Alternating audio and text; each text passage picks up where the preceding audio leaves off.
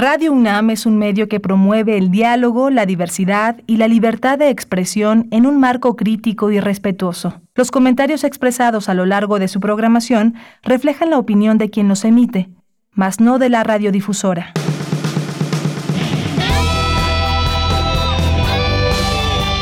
Prisma RU. Relatamos al mundo.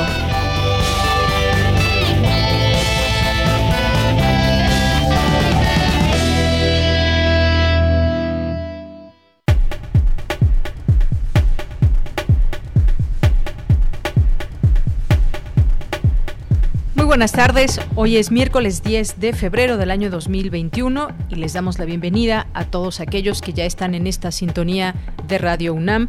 Esto es el programa Prisma RU que se transmite y nos puede escuchar a través de las frecuencias en AM y en FM 96.1 en FM y en AM 860. También nos escuchan, nos pueden escuchar a través de www.radio.unam.mx. Pues bienvenidos sean todos ustedes a esta eh, a estas dos horas de información donde tenemos abierto para ustedes nuestras redes sociales, arroba PrismaRU en Twitter, PrismaRU en Facebook.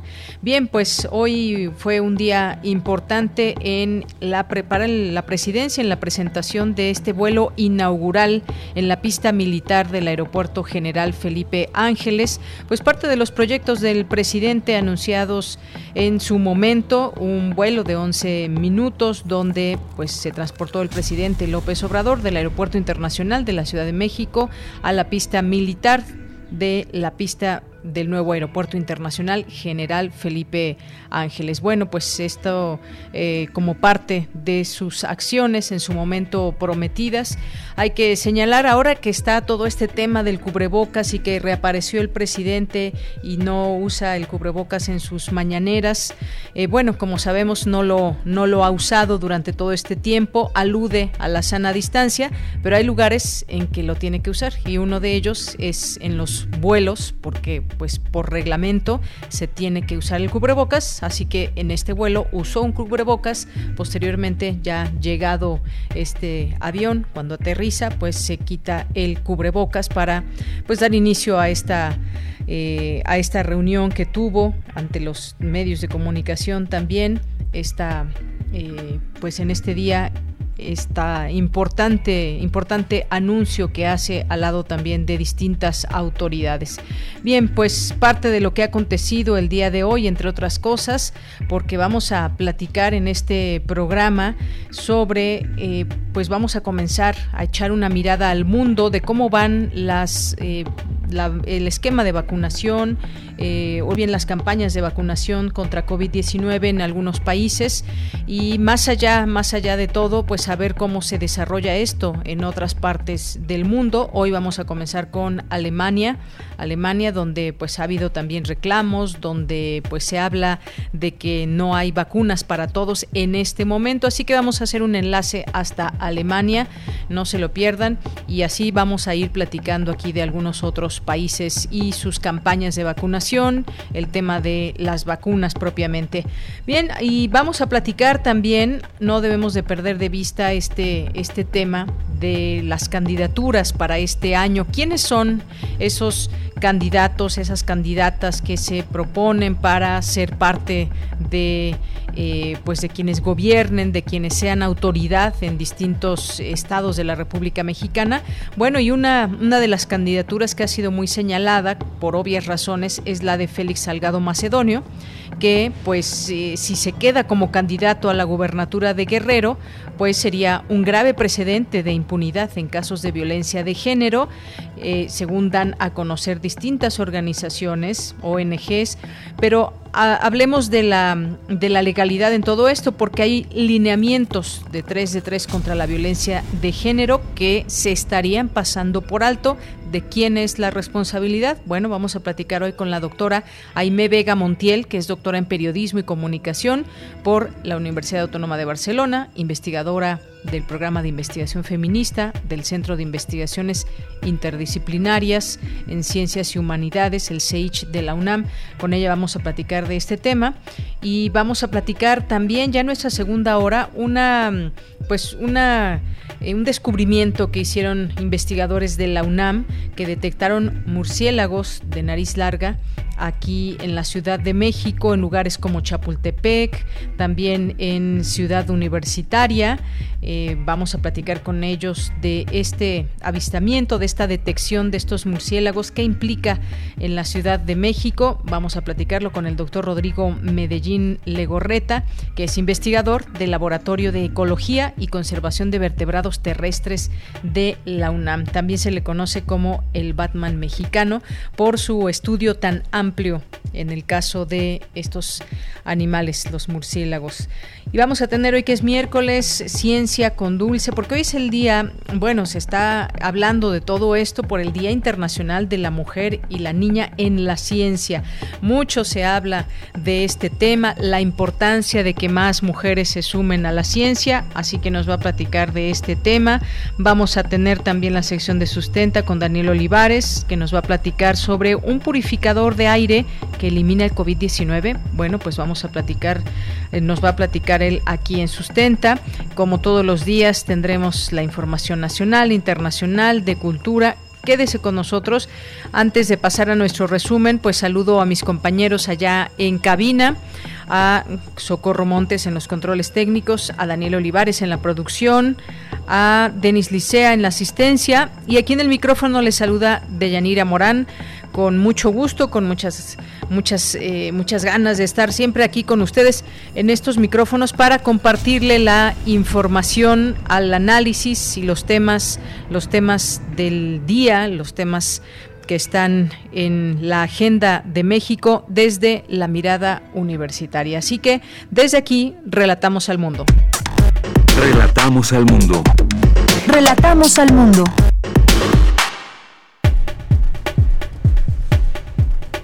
Y en resumen, en este miércoles 10 de febrero, en los temas universitarios, a partir de este 10 y hasta el 12 de febrero, se realizará de manera virtual el festival Amores en tiempos de pandemia. Académicas hablan de los posibles escenarios sobre el juicio político al expresidente Donald Trump. La Facultad de Medicina organiza webinar donde el neumólogo Gabriel Escobedo Arenas analiza las secuelas que ha dejado la COVID-19 en aquellos que contrajeron el virus y han logrado superar la enfermedad. En los temas nacionales, con el presidente Andrés Manuel López Obrador a bordo, como les comentaba hace un momento, un avión de la Fuerza Aérea Mexicana fue la primera aeronave que aterrizó en el aeropuerto de Santa Lucía como parte de la inauguración de la pista de aterrizaje y despegue. El primer mandatario López Obrador designará a un gobernador de Palacio Nacional como funcionario responsable de la operación del edificio que el actual titular del Ejecutivo eligió para su residencia y oficina. Cuentas bancarias de líderes del Partido Verde en Quintana Roo fueron congeladas como parte de una investigación por lavado de dinero y vínculos con la mafia rumana que operaba en zonas turísticas de Quintana Roo. Pese a pactar una reparación del daño por 219 millones de dólares con Pemex, un juez federal resolvió que Alonso Ancira, dueño de Altos Hornos de México, debe continuar preso hasta que sea entregado el acuerdo resarcitorio debidamente aprobado por la empresa productiva del Estado. El juzgado segundo de distrito en Quintana Roo dictó auto de formal prisión al ex gobernador de Puebla, Mario Marín, por el delito de tortura en contra de la periodista Lidia Cacho, informó artículo 19. Y en los temas internacionales, la empresa china CanSino Biologics informó que su vacuna contra COVID-19 fue aprobada en México para uso de emergencia en personas de 18 años o más. Los fiscales demócratas iniciaron hoy el primero de dos días de alegatos contra Donald Trump en su juicio político en el Senado, con la intención de convencer a los republicanos de que el expresidente fue culpable de incitar, de incitar al asalto al Capitolio de Estados Unidos. Hoy en la UNAM, ¿qué hacer y a dónde ir? La revista de la universidad te invita a consultar su edición de febrero de manera virtual con el tema Conciencia, donde se abordan temas como la mente y el cuerpo, las neurociencias y la relación entre la meditación y las reacciones cerebrales. Consulta esta publicación disponible en el sitio oficial www.revistadelauniversidad.mx. Aún te puedes inscribir en el taller de reseñas Taco de Ojo, que será impartido por Víctor Manuel Torres, donde aprenderás técnicas para redactar reseñas, poesía, cuentos y novelas, entre otros géneros literarios. Este taller se llevará a cabo en línea del 15 al 18 de febrero de 16 a 18 horas. Aparta tu lugar ingresando al sitio www.comunidad.cultura.unam.mx. No te puedes perder el especial Pedalear contra el Patriarcarro, donde reporteros y becarios de Corriente Alterna nos llevan de la mano a conocer cómo miles de personas buscan desde el activismo mejores condiciones viales para ciclistas en México y en todo el mundo. Este especial se encuentra disponible en la página oficial corrientealterna.unam.mx diagonal especial. Y recuerda, durante la contingencia sanitaria, lávate las manos constantemente con agua y jabón durante 20 segundos.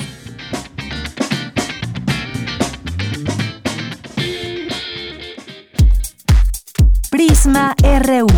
Relatamos al mundo. Bien, continuamos y al día de hoy las autoridades de salud en México reportan 168 mil 462 muertos por COVID-19, 1.946.751 casos confirmados.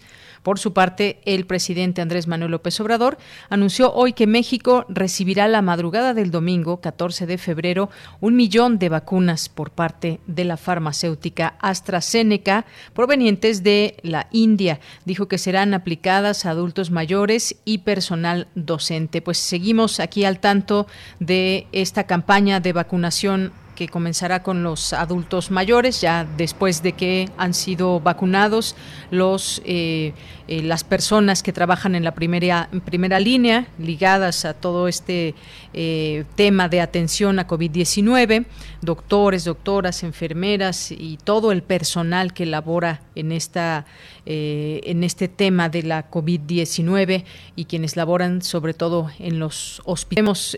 Para ver desde que lleguen las dosis y cómo se van distribuyendo en México. Continuamos.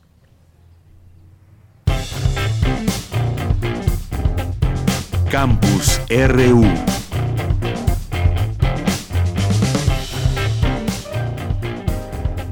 Bien, continuamos y pues hay un tema muy importante tras eh, pues de que muchas personas han contraído esta enfermedad, que se han infectado de COVID-19, qué hay para lo subsecuente y pues sabemos que está el tema de las secuelas, que ahora pues está también conociendo un poco más de estos eh, temas. Mi compañera Virginia Sánchez ya está en la línea telefónica y nos hablará sobre esto, justamente las secuelas por COVID-19 que han transformado la vida de aquellos que contrajeron el virus y han logrado superar esta enfermedad ¿Qué tal, Vicky? Muy buenas tardes. Adelante. Hola, ¿qué tal, Deya? Muy buenas tardes a ti y al auditorio de Prisma RU. Al abordar cuáles son las condiciones que tendrán los pacientes, aquellas personas a quienes se les diagnosticó o se les sigue diagnosticando COVID-19, se encuentra que lo primero es el sentimiento de culpa, sobre todo en los pacientes jóvenes, mientras que en los mayores es la angustia y el miedo. Así lo señaló Gabriel Escobedo Arenas, neumólogo académico de la División de Estudios de Posgrado de la Facultad de Medicina de la UNAM, durante el webinar Secuelas por COVID-19. Escuchemos esto que dijo al respecto de este punto. ¿Qué sucede cuando una persona adulta, joven, se entera que tiene COVID-19. Claro que entra preocupación, entra qué me va a pasar, pero la estadística le dice que generalmente le va a ir bien. Entonces, ¿cuál es la preocupación? Pues es algo que se llama sentimiento de culpa. Yo llevé el virus a la casa. Yo entré, dejé entrar al virus a mi entorno familiar. Porque si se han dado cuenta, doctores, doctoras, compañeros, compañeras, es un virus que golpea familias. Una vez que ingresa al núcleo familiar, el virus hace destrozos. Y entonces esta es una parte de la preocupación del paciente joven. Generalmente le va a ir bien y él lo sabe porque la estadística se lo está demostrando, pero también le ha demostrado que al que va a golpear es al más viejo de la casa. Entonces es una preocupación importante, es angustia y esta angustia se ve reflejada en muchos aspectos. Entre las secuelas que detalla el experto, dice, comprometen a los nueve sistemas del cuerpo y al metabolismo según el grado de la manifestación. También, pues, todos estos medicamentos que se van prescribiendo, lo cual, dijo, puede generar problemas internos en hígado o riñón. Pero principalmente estas secuelas están aquellos que tras una desaturación de oxígeno sufren de una hipoxia que representa la activación de mecanismos de defensa en el cuerpo como es la taquicardia y la taquipnea. Y estos dos puntos, dijo, son importantes sobre cómo le irá el paciente a futuro, porque está recurriendo a músculos accesorios de la inspiración y en casos más graves de la expiración, lo cual conlleva un fuerte gasto energético y a un desgaste físico, y si avanza esta situación a un desgaste muscular. Por lo que queda claro que para todas las secuelas que deja la COVID-19, la mejor manera de tratar es la rehabilitación pulmonar general del paciente, a enseñarle a utilizar sus músculos. Escuchémoslo. Y la rehabilitación pulmonar eh, no es necesario como tal que asista a un lugar específico. Hay maniobras que podemos realizar en casa sencillas que nos van a ayudar mucho para el paciente que está saliendo del COVID-19. Lo primero que tenemos que hacer con los pacientes es desde que están hospitalizados empezarlos a enseñar en primer lugar a una respiración abdominal. Por lo tanto, desde qué momento va a empezar nuestra rehabilitación? Desde el momento en que el paciente se encuentra hospitalizado. Si usted tiene un paciente que está en leve, que no va a requerir hospitalización, que no requiere hospitalización, también es importante que le demos los consejos de una rehabilitación pulmonar. No se requieren aparatos costosos, no se requiere incluso medidas importantes, cosas tan sencillas como una botella para realizar con un popote para realizar burbujas, soplar en ella, es un buen ejercicio, jugar con los nietos, jugar con los hijos, saber quién detiene la carta más tiempo aspirada en la boca, una carta aulada, se pone en la boca y vamos a jugar a ver quién la aguanta más. Sí, todos estos pequeños ejercicios nos pueden ayudar mucho a que nuestro paciente vaya saliendo adelante. En el caso de la pérdida del sentido del gusto y del olfato, que un gran porcentaje de las personas que han contraído COVID-19 han manifestado, dijo, esto se presenta por un problema neurológico importante y sugiere para ello estimular con diversos olores para que se vaya limpiando poco a poco el epitelio olfatorio y la vía de conducción que dijo es la que en realidad está afectada. Ella, pues esto es algo de lo que escuchamos en este webinar, secuelas por COVID-19 que ofreció el neumólogo Gabriel Escobedo Arenas. Gracias, Vicky. Pues muy importante seguir escuchando estas, estas voces de los especialistas y, todo esto que también tiene que ver con la parte psicológica. Ya lo mencionabas bien, este sentimiento de culpa muchas veces en los jóvenes, si es que ellos llevaron o sienten que llevaron este virus a casa y que, como decía el doctor, hace destrozos o puede hacer destrozos este virus llegando a una, a una familia. Hemos eh, tenido aquí conocimiento eh, en México en muchos otros lugares donde pues eh, miembros de la familia pueden morir, tres, cuatro personas, incluso más, y hay ese miedo y angustia eh, de personas de otras edades, las personas mayores que tienen ese miedo, ¿qué me va a pasar si, si este virus se replica en mi cuerpo? Es decir, una incertidumbre tremenda, pero hay que hablar también de estas posibilidades de pues recuperar, de hacer una dinámica, ejercicios para para que pues se puedan recuperar las funciones, sobre todo eh, pulmonares, quien se vio afectado por esto. Así es, ella, así es, muy importante estas, este, además este detalle que dice los nueve sistemas se comprometen, entonces sí es muy importante pues tener un seguimiento adecuado y sobre todo muy importante eh, recurrir a la hospitalización a los médicos en cuanto sintamos esta manifestación porque a veces estas secuelas se dan si no hay una atención oportuna. Entonces, este llamado para que sigamos atentos a estas manifestaciones de la COVID-19. Así es, Vicky. Muchas gracias. Un abrazo. A ti, Deya. Buenas tardes. Hasta luego, muy buenas tardes. Y nos vamos ahora con Cristina Godínez. Académicas hablan de los posibles escenarios sobre el juicio político al expresidente Donald Trump. Adelante, Cristina. Hola, ¿qué tal, Deyanira? Un saludo para ti y para el auditorio de Prisma RU. El día de ayer el Senado de Estados Unidos aprobó la constitucionalidad del segundo juicio político en contra de Trump. Y para conocer lo que ocurre en nuestro vecino del norte, la doctora Paz Consuelo Márquez Padilla, del Centro de Investigaciones sobre América del Norte, comentó que la sociedad norteamericana está dividida entre los que están a favor y los que están en contra del exmandatario. La académica se refirió además a la intervención directa del expresidente tratando de asegurar el voto para él y que tuvo su momento más trágico con el asalto del Capitolio. Escuchemos. Desde antes del día de la elección, él ya empieza diciendo que es un fraude y que si él no gana, es fraude. Sigue pasando el tiempo y lanza 60 cuestiones legales diciendo que había habido fraude en los diferentes estados. Y todas estas 60 eh, mociones de fraude fueron denegadas. Después de eso, presionó directamente al secretario de Estado de Georgia eh, diciéndole que le consiguiera unos, unos eh, votos, unos cuantos votos para que pudiera ganar el Estado. Ah, también a las legislaturas locales las presionaba diciéndoles, ustedes pueden cambiar y decir que realmente el voto electoral no fue así. Y luego a Pence diciéndole que él en el Congreso tenía que cambiar el voto electoral y decir que no, ese no era el válido. En tanto, la doctora Estefanía Cruz Lera, también del CISAN, dijo que con el actual juicio a Trump, lo que pretenden los demócratas es desaparecerlo de la esfera política. El proceso de impeachment solamente lo que va a hacer es volver imputable al presidente y, lo más importante, que es lo que le interesa al Partido Demócrata, desaparecer a Donald Trump de la esfera política. Hay un sector importante de la población estadounidense que sigue viendo a Donald Trump y a su movimiento MAGA, eh, el Make America Great Again,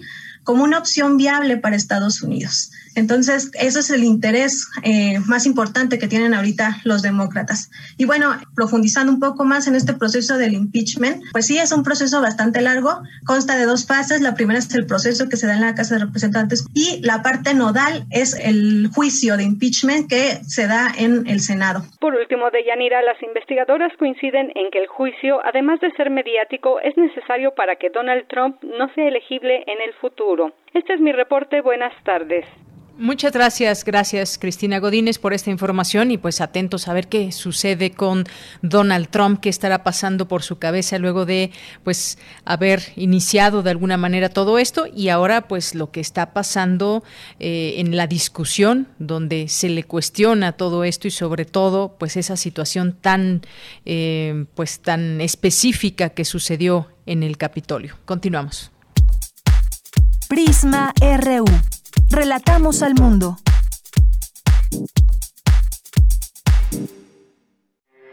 Porque tu opinión es importante, síguenos en nuestras redes sociales, en Facebook como Prisma RU y en Twitter como arroba PrismaRU.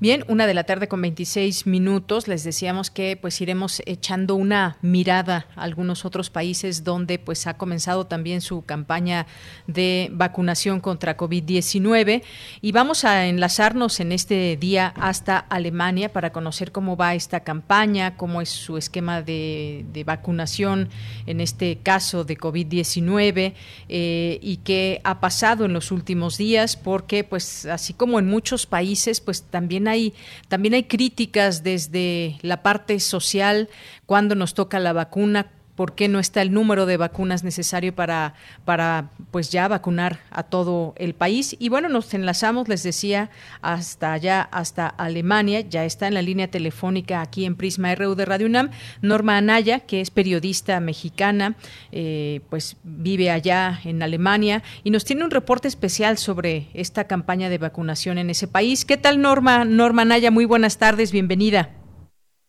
Hola, Deyanira, ¿qué tal? Muy buenas tardes. Pues un placer saludarte nuevamente a ti y a tu auditorio y pues con todo gusto para platicarles cómo están las cosas por acá. A veces el, el saber un poco cómo es la situación en otros en otros lugares, en otros países, pues también nos abre, ¿no? Perspectivas y podemos entender mucho mejor la situación de lo que está pasando con esta pandemia del coronavirus en todo el mundo. Efectivamente, Norma, pues platícanos qué está pasando allá en Alemania con eh, COVID-19 y ya la llegada de vacunas, además una, una de ellas que pues es alemana. ¿Qué, qué ha pasado en los últimos días, meses, semanas? Cuéntanos. Sí, mira, serían eh, por lo pronto ya semanas, meses, de, de un cierre de actividades aquí. Todo lo que no sea prioritario está cerrado técnicamente desde diciembre. No hubo eh, los clásicos eh, mercados de Navidad, que es como pues la tradición que jamás nunca en la vida podía faltar en las Navidades. No hubo mercados de Navidad en Alemania, eh, enero, fiestas, nada. Hasta ahora sigue todo cerrado, solo están abiertos los centros comerciales, farmacias y listo. Quizá algunos establecimientos de comida eh, para llevar, nada más y, listo. Siguen medidas bastante estrictas, eh, puede salir a la calle sin problema, obvio. Hemos hablado de que aquí hay muchos espacios al aire libre a donde caminar, pero eh, y el uso de cubrebocas cuando entras a los lugares eh, cerrados, nada más, pero sí, la medida sigue bastante eh, restrictiva y, y para tener, bueno, un poco perspectivas nada más eh, en cuanto a números de casos que tenemos actualmente aquí, el día de hoy se reportaron ocho mil casos, que esto ya es eh, una cantidad mucho menor a los poco más de 30 mil que se registraron por ahí de diciembre, diciembre, enero. Entonces, ocho mil en un día, pues ya es una cantidad bastante menor. De ahí que sí podemos decir que los números eh, o este confinamiento sí ha eh, favorecido la reducción de, de, contagios. En total, en el país se han registrado 2.3 millones de personas con COVID y 63 mil muertos, un poquito más de 63 mil muertos. Ese es eh, más o menos el tema en cuanto a números. Y el otro, que es ahora yo creo que el punto de la discusión, son las vacunas. Eh, aquí es muy interesante, pues luego vemos con ojos mexicanos, ¿no? Cómo es nuestro país, obviamente no podemos comparar, a, eh, ambos países son muy diferentes, no hay puntos de comparación, pero es muy interesante ver con ojos mexicanos lo que pasa aquí porque nosotros estamos un poco acostumbrados pues a que en nuestro país todo es un poquito más, mucho más complicado, los procesos eh, no funcionan como nosotros desearíamos y aquí es al revés, todo eh, pues tiene un orden, todo tiene una organización.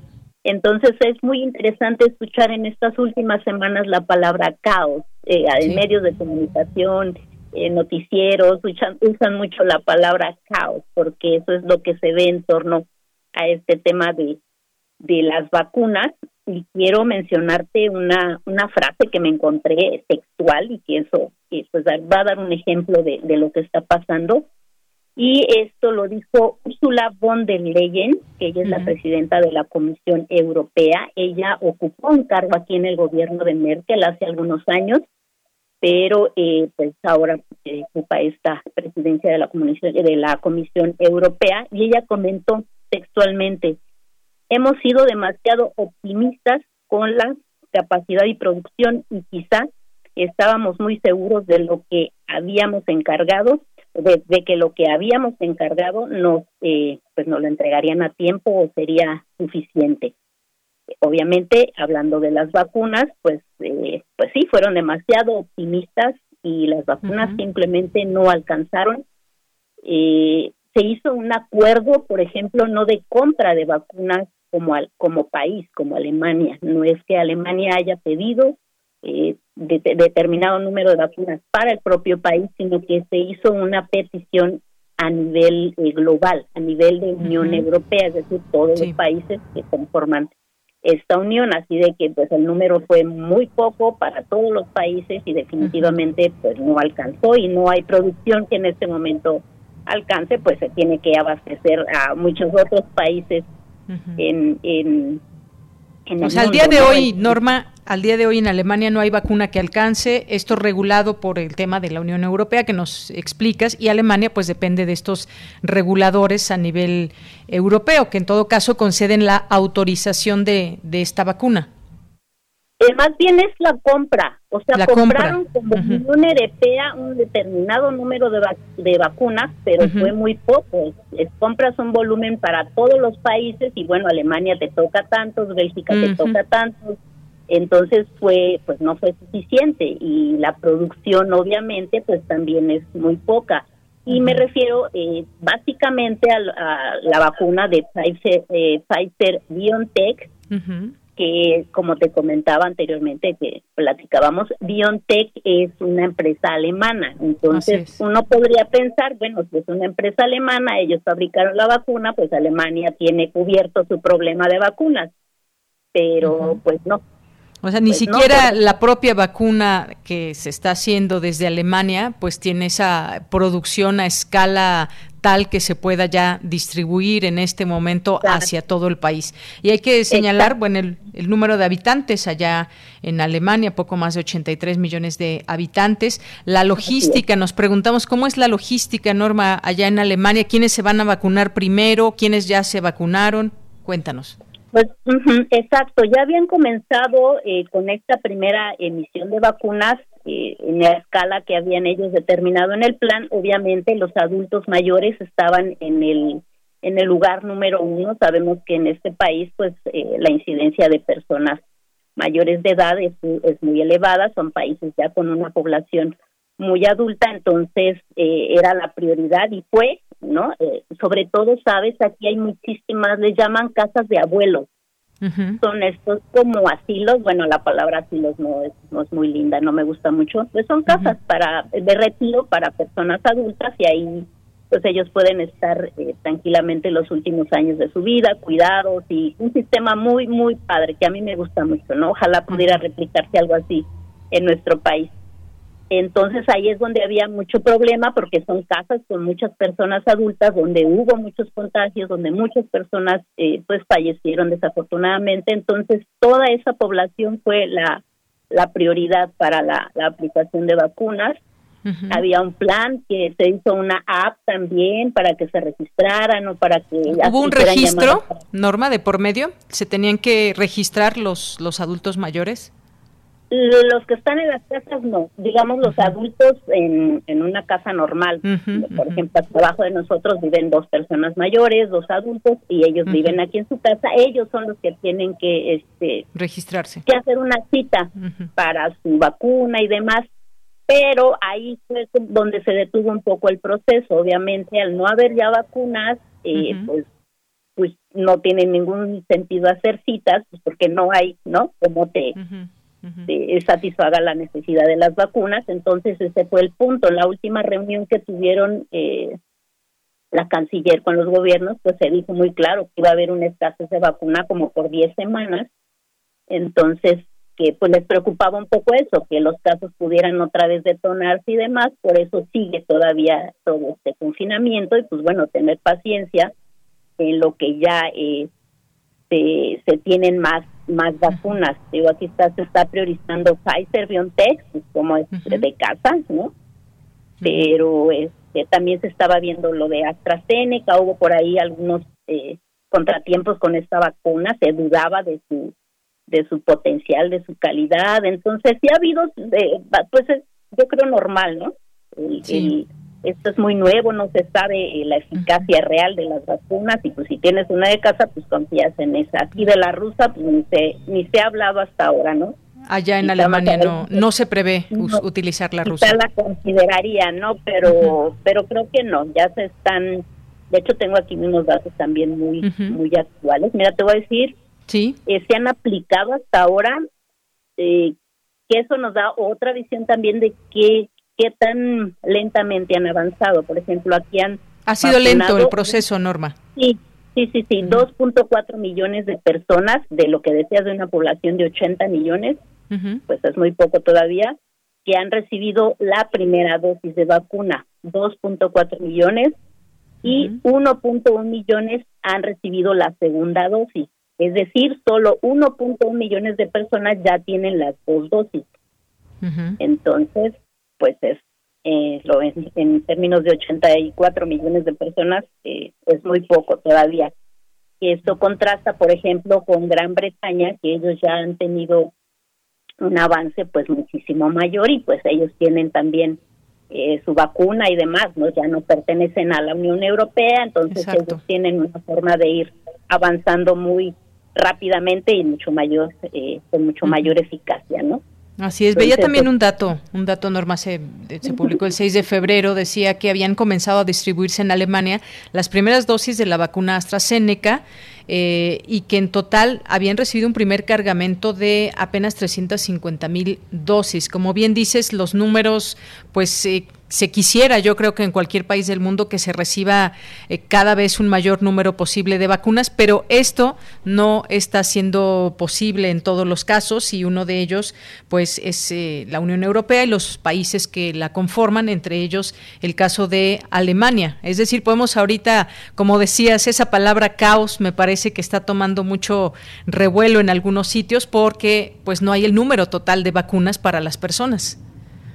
Sin duda, es eso, escasez, no hay producción hasta ahora que alcance, pero eh, hubo una reunión, fíjate, de Angela Merkel con los, eh, directivos de BioNTech, pues yo creo para ya decir, bueno, ¿qué podemos hacer para nosotros, no? Eh, para Alemania, que está ya al margen de, de todo lo que esté sucediendo a nivel en, en Unión Europea, y precisamente eh, hoy es una, una nota de hoy BioNTech ya ya está produciendo en una nueva planta aquí en en Hamburgo en Alemania ya empezó a producir eh, vacunas en esa nueva planta y esperan eh, para el primer semestre tener 250 millones de vacunas y que esta planta les ayudará a producir hasta 750 millones de vacunas anuales.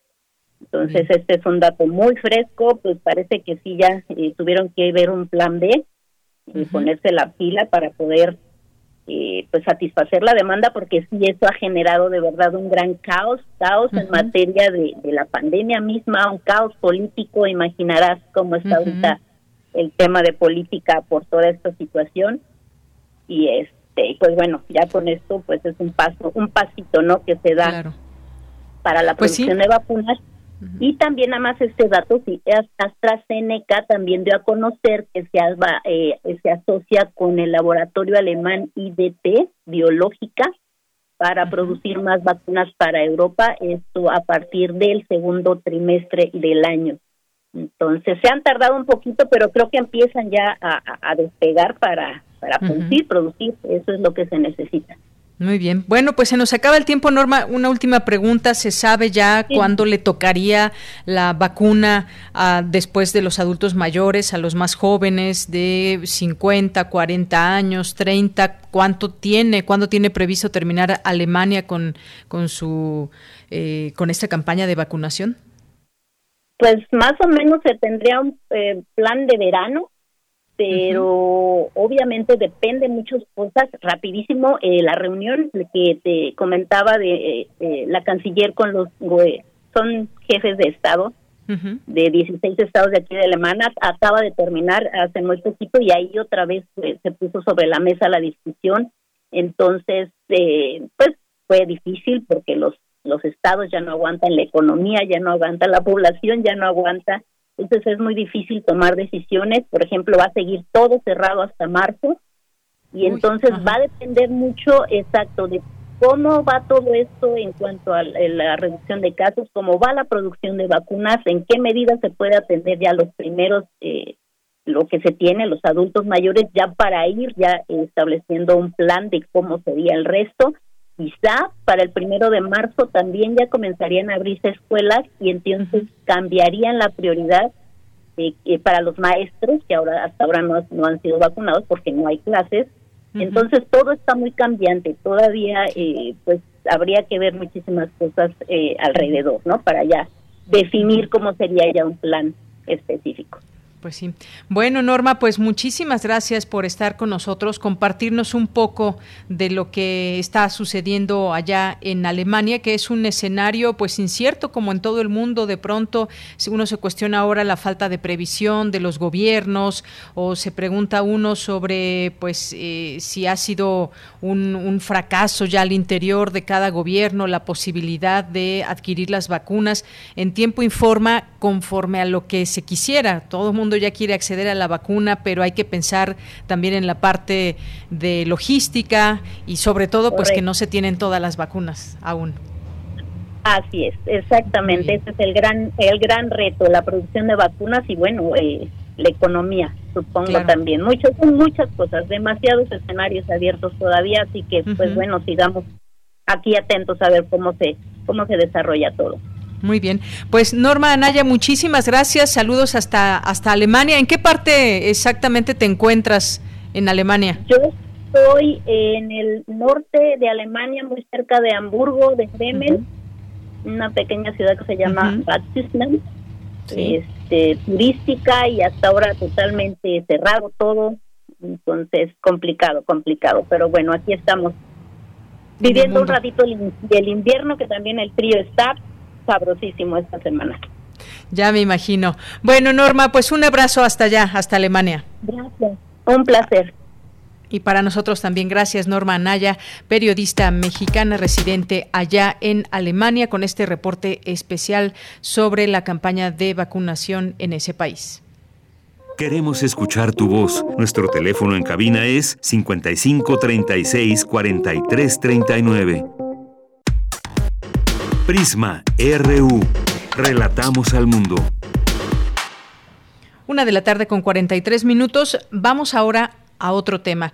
El cumplimiento de la medida 3 de 3, así conocida esta medida contra la violencia de género, será una de las máximas pruebas, una prueba de fuego, digamos, a superar en las elecciones de 2021 de este año, eh, proceso en el que se busca la paridad de candidaturas, por una parte, pero sobre todo que ningún agresor de mujeres sea postulado a cargos de representación política. De respetarse esta medida, pues será un avance importante en la prevención y erradicación de la violencia de género en México, un país donde tan solo de enero a noviembre de 2020 fueron asesinadas de forma violenta 3.427 mujeres, 860 como víctimas de feminicidio y 2.067 de homicidio doloso. Y ya está en la línea telefónica, agradezco mucho esta que nos tome esta llamada, la doctora Aime Vega Montiel, que es doctora en Periodismo y Comunicación por la Universidad Autónoma de Barcelona, es investigadora del programa de investigación feminista del Centro de Investigaciones Interdisciplinarias en Ciencias y Humanidades, el CEICH de la UNAM. Doctora, bienvenida a este espacio. Muy buenas tardes. Hola, ¿qué tal? Muy buenas tardes y gracias por la invitación. Pues doctora, eh, cuando se supo, eh, y me voy a centrar eh, pues en este caso, de momento, porque no es el único, hay que decirlo, desafortunadamente, está el caso de, Félix Salgado Macedonio, que nos ha hecho volver a hablar y replantearnos lo que está pasando en el escenario político. En este caso, pues una persona que, intenta llegar a la gubernatura de Guerrero a través de un partido y desató todo este escándalo en torno a las acusaciones eh, que sobre él pesan de violación.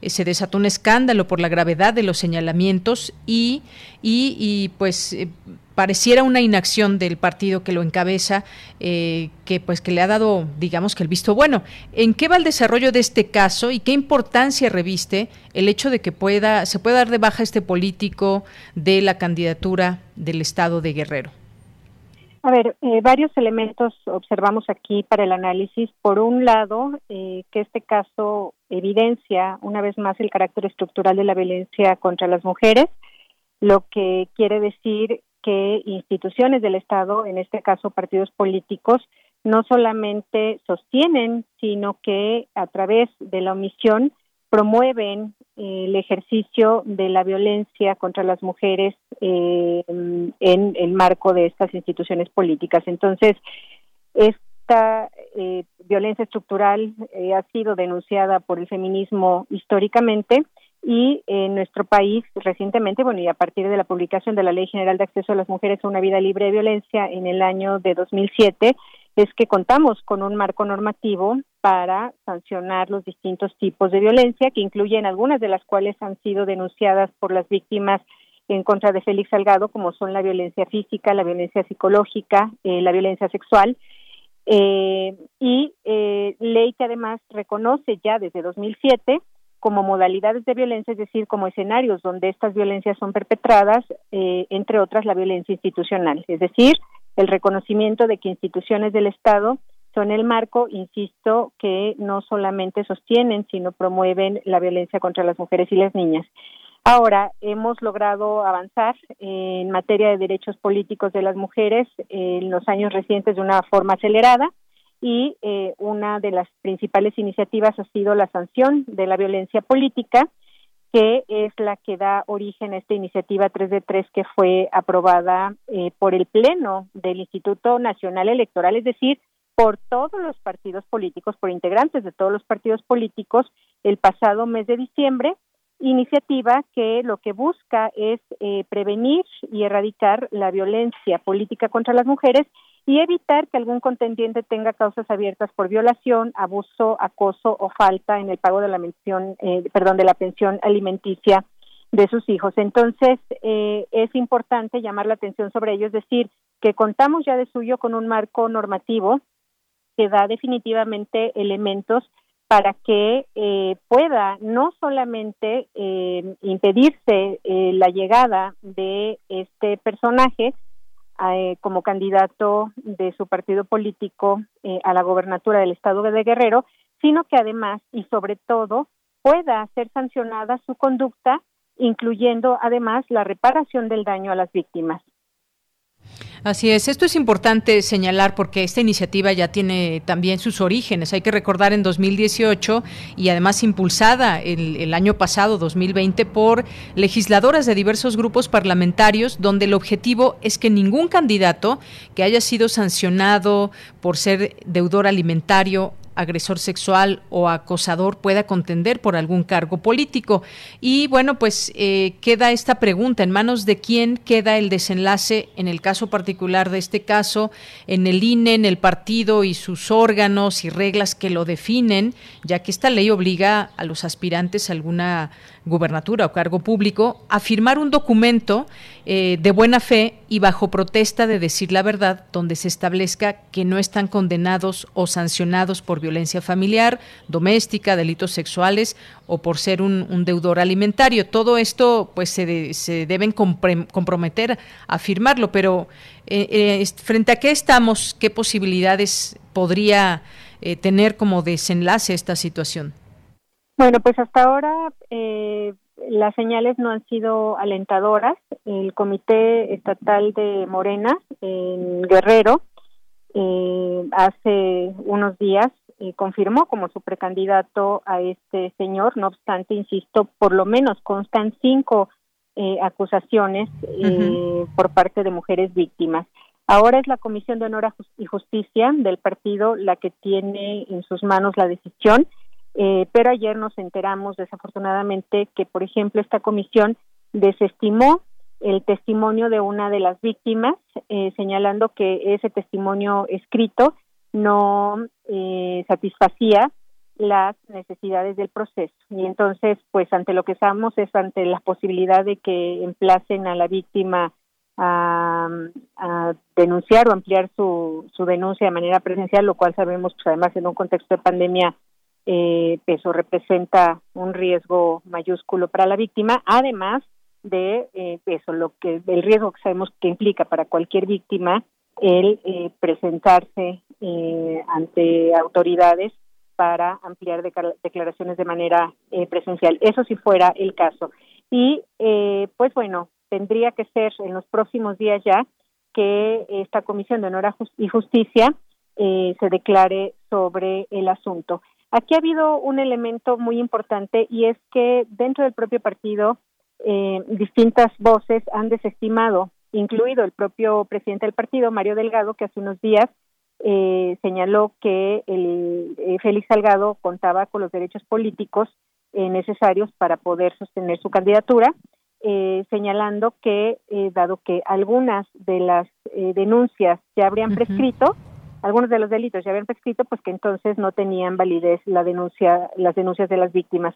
Eh, creo que tú lo decías al principio de la entrevista, estamos eso en un país donde en promedio 10 mujeres son víctimas de feminicidio diariamente, en un país donde existe un nivel de impunidad desde hasta el 99% en los casos de violencia feminicida eh, y donde no solamente mujeres víctimas de violencia, sino en general eh, personas que son víctimas eh, de delitos, eh, se desisten de denunciar porque no confían en las autoridades. Entonces, aquí hay elementos estructurales que el partido político está desestimando hasta el día de hoy, insisto, y en voz de autoridades del partido, pero pues eso, a lo que apelamos es a que esta institución política sea coherente con el, eso, el compromiso que asumió ante el Instituto Nacional Electoral el pasado diciembre. Y también quiero destacar que eh, hay eso, más de un centenar de mujeres eh, militantes del partido político que incluyen eh, legisladoras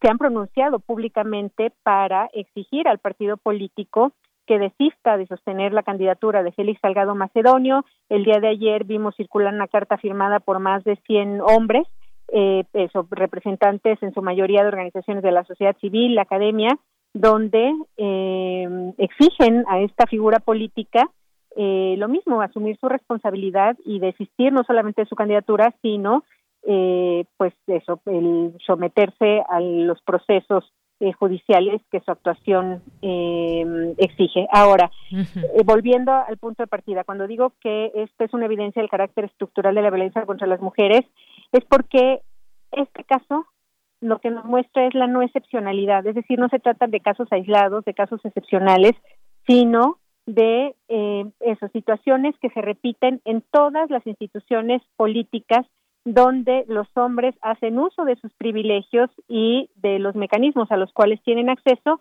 para eh, someter a las víctimas. Y este, insisto, es un caso terrible, es un caso lamentable, pero es un caso que se repite en todos los partidos políticos, que se repite en todas las instituciones políticas. Y aquí lo que es muy importante destacar es eh, eso, que pese a las circunstancias, las víctimas están sosteniendo eh, sus testimonios y señalamientos contra este agresor. Así es, doctora. Estaba leyendo también de otro caso, como usted bien dice, no es el único, el de Félix Salgado Macedonio.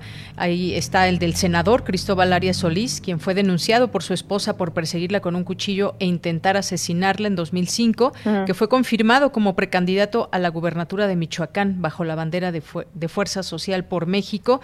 Y bueno, pues el caso es que estamos frente a un importante reto en este momento, eh, en estos eh, casos que cumplen los partidos o que no cumplen. En este caso de Félix Salgado, el Instituto Electoral de, local de Guerrero, pues rechazó bajar al candidato con la justificación de que no tiene facultades de investigación judicial. Y uno dice, bueno, pues es cierto, no tiene esa facultad, pero están las denuncias hechas por, no por ellos, pero sí por las autoridades competentes, por las víctimas. En todo caso, pues también habrá que conocer también eh, pues las responsabilidades de las autoridades, por supuesto desde el partido que lo estaba promoviendo, pero también hay otras autoridades que digamos pueden fungir como eh, pues como posibles eh, promotoras de, de, la 3 de 3, en este caso de cuestiones de género. Pero bueno, vamos a ver en qué termina todo esto, doctora. Claro que sí, te agradezco mucho el espacio y aquí seguimos. Claro que sí, le agradezco mucho yo a usted y muy buena tarde. Buena tarde. Hasta luego fue la doctora Aimé Vega Montiel, eh, que bueno, es doctora en periodismo y comunicación. Este caso, este caso que se da a conocer, que es importante, por supuesto, señalarlo, al igual que otros casos, otros casos que puedan tener también como precandidatos o candidatos a personas eh, señaladas por ciertos comportamientos y que además estén acusadas. Hay otro, pero en este caso ya es, ya es alcalde, que eh, pues sucede esta situación allá en Jalisco, donde el gobernador pues ofrece ofrece acompañamiento legal a una víctima de acoso sexual del alcalde de Tototlán. Eh, esto allá en Jalisco y pues ordenó ya el gobernador a, sus funcionarios dar acompañamiento jurídico y psicológico a una mujer acosada sexualmente por un directivo y por el alcalde de Tototlán, Sergio Quesada. Pues bueno, estas situaciones que siguen sucediendo muchísimo aquí en nuestro país. Bien, pues vamos a vamos a escuchar esta invitación que nos deja Dulce Wet para esta ocasión y pues después nos vamos a un corte para regresar a la segunda hora de Prisma RU.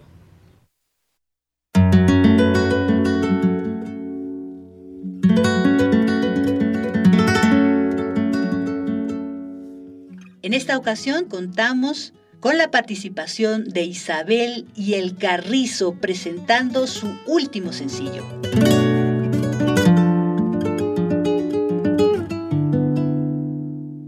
Yo soy Isabel, cantante, intérprete y está aquí conmigo el Carrizo. Hola, ¿qué tal amigos? Qué, gusto poder estar con ustedes y poder compartir un poquito de lo que es algo, a ver, para mí súper importante en la vida, que es la música. Yo nací, nací con la música, ¿no? Y desde vientre de mi madre, mi madre cantaba, mi madre le tocó la época de los tablaos aquí en Ciudad de México. Pues siempre estuve muy en contacto con la música y, y eso, ese tema de no renunciaré y muchos otros fueron para mí muy significativos. El flamenco evidentemente fue muy significativo, crecí con eso. Me acuerdo haber escuchado canciones, sí, del el flamenco, siempre me gustó mucho, pero cuando ya empecé a oír ese algo más moderno para mí, que era por ejemplo esta canción de No renunciaré, que es mi primer tema, que la yo era niña y la cantaba Lolita Flores, de la gran familia Flores, de tanta tradición. Pues allí en, esos momentos yo escuchaba todas las melismas que hace con, la voz y pues yo jugaba, jugaba que yo estaba cantando, jugaba a imitarla. Creo que es buen momento para mandar a escuchar lo que sería este tema No renunciaré. Para que la escuchen, me gustaría decirles un poco antes que esta canción a mí me sirvió como de un himno, ¿no? Para poder salir adelante, me daba fuerzas el escucharla y yo sentía que me la estaba cantando como a mí misma. Es un tema para nosotros, un himno con esa intención de no renunciar en esta época.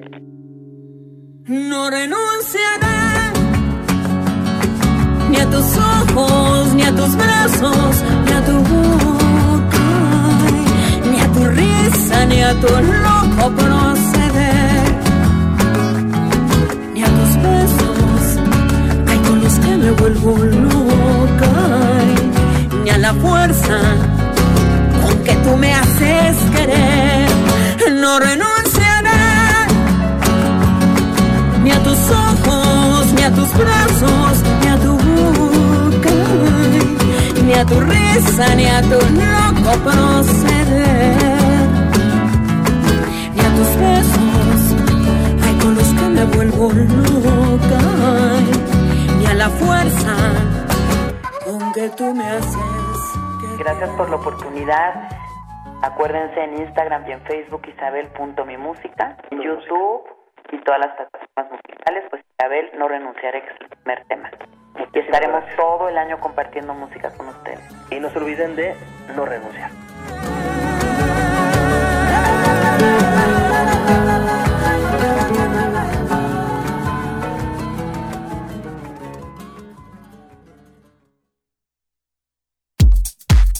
Prisma RU.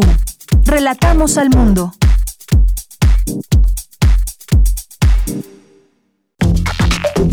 Alrededor de un tema siempre habrá muchas cosas que decir.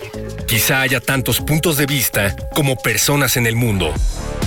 Únete a la revista de la universidad donde convergen las ideas. Jueves a las 16 horas, después del corte informativo. Disentir para comprender. Radio UNAM Experiencia Sonora.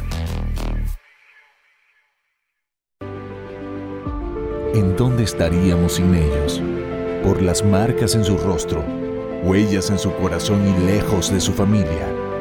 Nos toca luchar por ellos.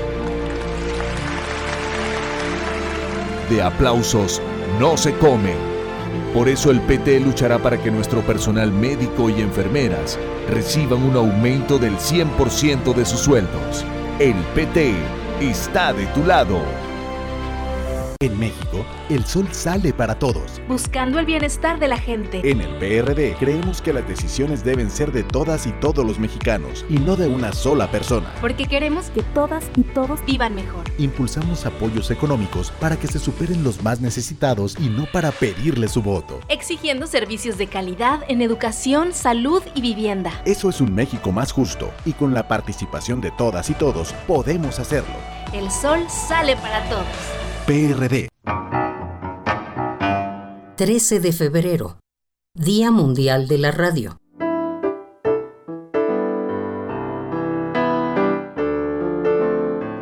La misión principal de la radio no puede ser la de montar receptores hasta bajo los puentes, por más que represente un gesto noble proveer de lo mínimo.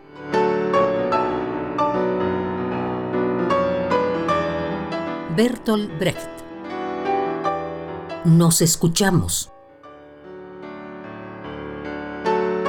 Radio UNAM, Experiencia Sonora.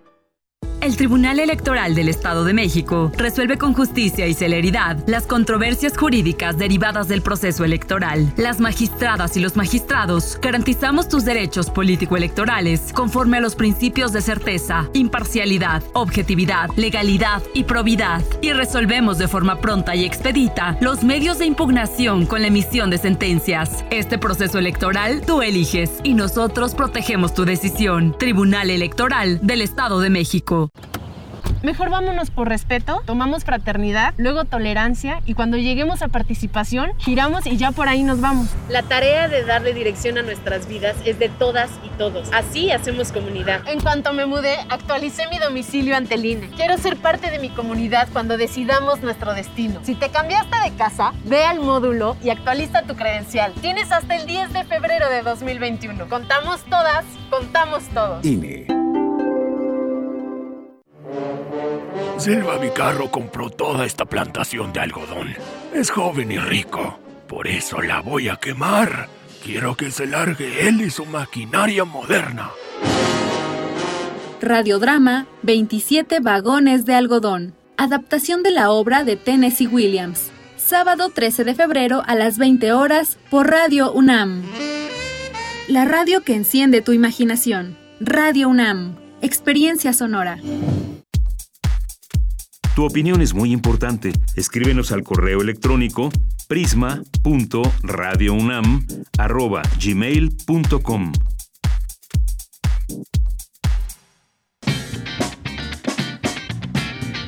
Mañana en la UNAM, ¿qué hacer y a dónde ir? El antiguo Colegio de San Ildefonso te invita a disfrutar de sus recorridos virtuales. Podrás visitar sus diversas exposiciones, así como los murales realizados por grandes artistas como José Clemente Orozco, Diego Rivera, Fernando Leal, David Alfaro Sequeiros, entre otros. Disfruta de estas y otras ofertas culturales que el antiguo Colegio de San Ildefonso ha preparado para ti. Ingresa al sitio www.sanildefonso.org.mx.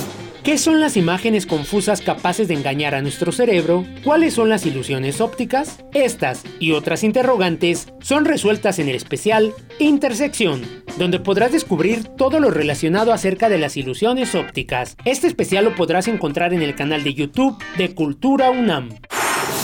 Música UNAM te invita a disfrutar de la nueva temporada de Laboratorios Sonoros, donde podrás ser testigo, desde la intimidad de sus talleres, de los procesos de diversos artistas para componer una pieza sonora. Este material se encuentra disponible en el canal de YouTube de Música UNAM. Y recuerda, si utilizamos cubrebocas, nos cuidamos todos. Para Prisma RU, Daniel Olivares Aranda.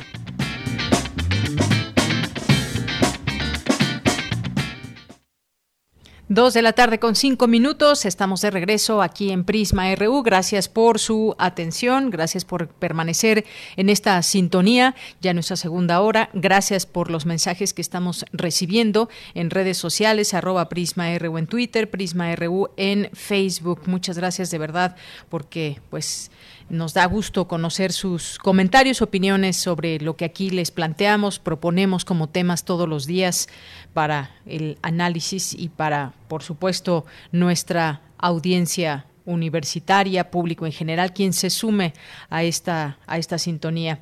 Bien, pues gracias a, a César Soto, gracias a Mario Navarrete, gracias a Etzeflit, también a Salvador Mendoza, a Jorge Fra, que nos dice es muy penoso esto que sucede en Morena y que debe de revisarse perfectamente para que no se llegue a lo que más odiamos las personas inteligentes, que es la impunidad. Ojalá se juntaran las demandantes y vieran de cara a cara al senador Félix Salgado Macedonio. Pues esto es algo que está en manos de la justicia también, pero tiene que ser pues también un importante momento para la sociedad y me refiero a que si quedase de candidato este personaje político acusado de violación, pues sería extraordinario que nadie votara por él en Guerrero. Sería también un buen golpe social eh, en torno al tema de la política, es decir, un rechazo también en las urnas, en dado caso que quedara, pero lo principal sería que no quede, porque hay, eh, que no quede como candidato, porque hay cosas que se están pasando por alto desde el partido. Yo también preguntaba hace un, momento a la doctora qué papel juega el INE, el INE eh, de, el Instituto Electoral de Guerrero, por ejemplo. Veremos qué sucede. Gracias, Jorge, por tu comentario. Mario Alberto, también muchos saludos. Eh, le mandamos saludos también a Esteban Rodríguez, a la doctora Thalia Kruger, a Laide Rodríguez, Alfonso también, Andrea Esmar, nos dice lista para escuchar toda la información, ya mitad de semana, sí, la semana, los días se están yendo muy, muy rápido, Andrea, gracias por estar presente. Eh, también aquí Esteban nos dice siempre listo, Prisma, gracias, gracias a José Ramón Ramírez también, a Carlos Ríos, eh, también muchísimas gracias a Rebeca Vega, eh, a Janet que también nos escucha, a Mario Navarrete. Hoy, hoy le tocó estar en la calle y nos manda un, video de las calles de la Ciudad de México. Muchas gracias, Mario. Excelente miércoles también para ti. Eh, Felipe, también aquí atento y presente. Guerrero, también muchísimas gracias. Gracias a Fermín Matute, a nuestros amigos de Bibliotecas y Servicios Digitales que también nos invitan, nos hacen una invitación eh, desde la Dirección General de Bibliotecas y Servicios Digitales de Información eh, Toc Toc en sus casas listos a leer. Y bueno, pues es un, evento que se llevará a cabo el día de mañana, 11 de febrero, a partir de las 12 del día, una transmisión por Facebook, eh, donde pues aquí se va a incitar a leer, incitar a leer, así que no se lo pierdan, vamos a pasarles esta esta información también aquí en nuestras redes sociales. Gracias también a Un Hombre y un Gato Negro, muchas gracias. Y a todos ustedes que se van sumando. Emilio Vergara también, muchas gracias. ¿Quién más? Juan Jaso López, Rosario Durán Martínez también, muchísimas gracias por estar aquí presentes. Juan Jaso que nos dice, buenas tardes a todos. Eh, no sería mejor llamarles presuntas víctimas si no se está dando un juicio de facto, es opinión. Sí, efectivamente son las presuntas víctimas, el presunto culpable, todavía esto está en un proceso y en una investigación y justamente pues son los eh, los términos en los que se debe referir tanto a las presuntas víctimas como al presunto eh, culpable y aquí estaremos atentos también de pues cómo van estas investigaciones que pues en algún momento tienen que llegar a, un puerto y esperamos que ese puerto sea el de la justicia. Muchas gracias eh, Juan Jasso por este comentario. Bien, pues vamos a continuar. Jean-François también por aquí, atento y presente. Muchas gracias. Nos vamos ahora a la información con mi compañera Cindy Pérez Ramírez. Inicia el festival Amores en tiempos de pandemia. ¿Qué tal, Cindy? Adelante, buenas tardes. ¿Qué tal, Deyanira? Muy buenas tardes a ti y a todo el auditorio de Prisma RU. A partir de este 10 y hasta el 12 de febrero se realizará de manera virtual el Festival Amores en tiempos de pandemia con el propósito de promover un diálogo entre las y los integrantes de la comunidad universitaria sobre las formas de amar y entablar relaciones afectivas en el contexto del COVID-19. Recordemos que el Festival Amores, organizado por la Dirección General de Atención a la Comunidad de la UNAM, se realizaba en las islas de Ciudad Universitaria, pero por la contingencia se decidió realizar el evento de manera virtual. Entre las actividades que podrán seguirse vía Facebook tendremos el conversatorio Relaciones afectivas libres de violencia de género, el conversatorio con estudiantes Amor y continuidad en tiempos de COVID-19 desde la UNAM, espacios digitales sin violencia, la charla Resultados de la tutela afectiva y sexual en las personas con discapacidad, experiencia de hermanos, hermanas y personas facilitadoras y la charla La sexualidad en tiempos de COVID-19. Deyanira, la pandemia ha provocado cambios en la forma en que nos relacionamos con las demás personas, incluyendo a nuestras parejas. En ciudades como Wuhan y Shanghái, autoridades reportaron el doble de divorcios. Lo mismo ocurrió en Gran Bretaña. Pero no todo está perdido para el amor en tiempos de COVID. Una filial en Baviera de una cadena alemana de supermercados lanzó una iniciativa para animar a que los solteros hagan la compra los viernes entre las 16 y las 20 horas y así contribuir a formar parejas. Dado que las restricciones vigentes por la pandemia dejan a los supermercados como uno de los pocos lugares, la filial de EDECA invita a los compradores a acudir a la tienda con la motivación de conocer a su media naranja. Al ingresar al local, los clientes pueden colgarse un distintivo en forma de corazón con un número que indica que aceptan la propuesta y, una vez fijado, empiezan a caminar como siempre por los pasillos mientras buscan los productos que necesitan. Así que, Deyanira, para escuchar sobre las formas de amar y cómo entablar relaciones afectivas en este contexto, les recomendamos a nuestros radioescuchas el Festival Amores en tiempos de pandemia que se llevará a cabo hasta el 12 de febrero. Esta es la información. Muy buenas tardes tardes. Gracias, Cindy. Muy buenas tardes. Pues interesante todo este tema y yo creo que cada quien también tiene una experiencia que contar quienes han estado pues separados por ejemplo de su de su pareja de su novio de su novia por obvias razones eh, o cómo se han cuidado en dado caso de que pues sí tengan esa posibilidad de encontrarse que hayan decidido encontrarse y pues intercambiar un poco más que una plática por ejemplo debe ser muy interesante conocer tantos y tantos testimonios en torno a todo esto las maneras de relacionar relacionarse amorosamente en tiempos de la pandemia. Bien, y pues también, también ahora que comentábamos estos temas de, de justicia y en torno a hombres que han de alguna manera atacado a personas, a mujeres, o que han sido señalados y que se les sigue una investigación, pues está por supuesto el caso de, Mario Marín, que era gobernador de Puebla y que finalmente pues se dicta auto de formal prisión, algo que debió haber llegado hace mucho tiempo. Cuántos años tiene este caso y bueno, pues finalmente podemos decir dictan auto de formal prisión contra este exgobernador por el caso de Lidia Cacho. Eh, la organización Artículo 19, que ha estado muy atenta a todo esto también y que conduce la, la defensa de la, de la escritora, eh, pues celebró este fallo del juez segundo Gerardo Vázquez Morales contra el exmandatario de Puebla. Otro caso que tampoco debemos de olvidar. Bien, nos vamos ahora a la sección de sustenta con Daniel Olivares. Crean estudiantes del ITESO, purificador de aire, que elimina COVID-19. Adelante.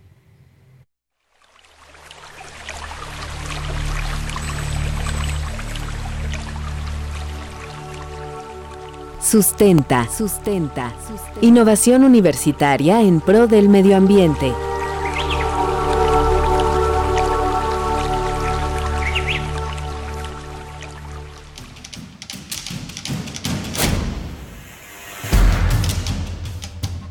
La pandemia por el nuevo coronavirus SARS-CoV-2 ha dejado millones de personas enfermas alrededor del mundo y un importante número de fallecimientos. Los gobiernos impulsaron cuarentenas y distanciamientos sociales para evitar más contagios, lo cual orilló a cerrar escuelas, centros de trabajo, de culto y entretenimiento, así como negocios con el objetivo de evitar las concentraciones masivas, ya que según la Organización Mundial de la Salud, en lugares cerrados y con poca ventilación, el coronavirus puede quedar suspendido en el aire, propagarse e infectar a más personas, por lo cual se recomienda tener una buena ventilación y calidad del aire en los espacios cerrados.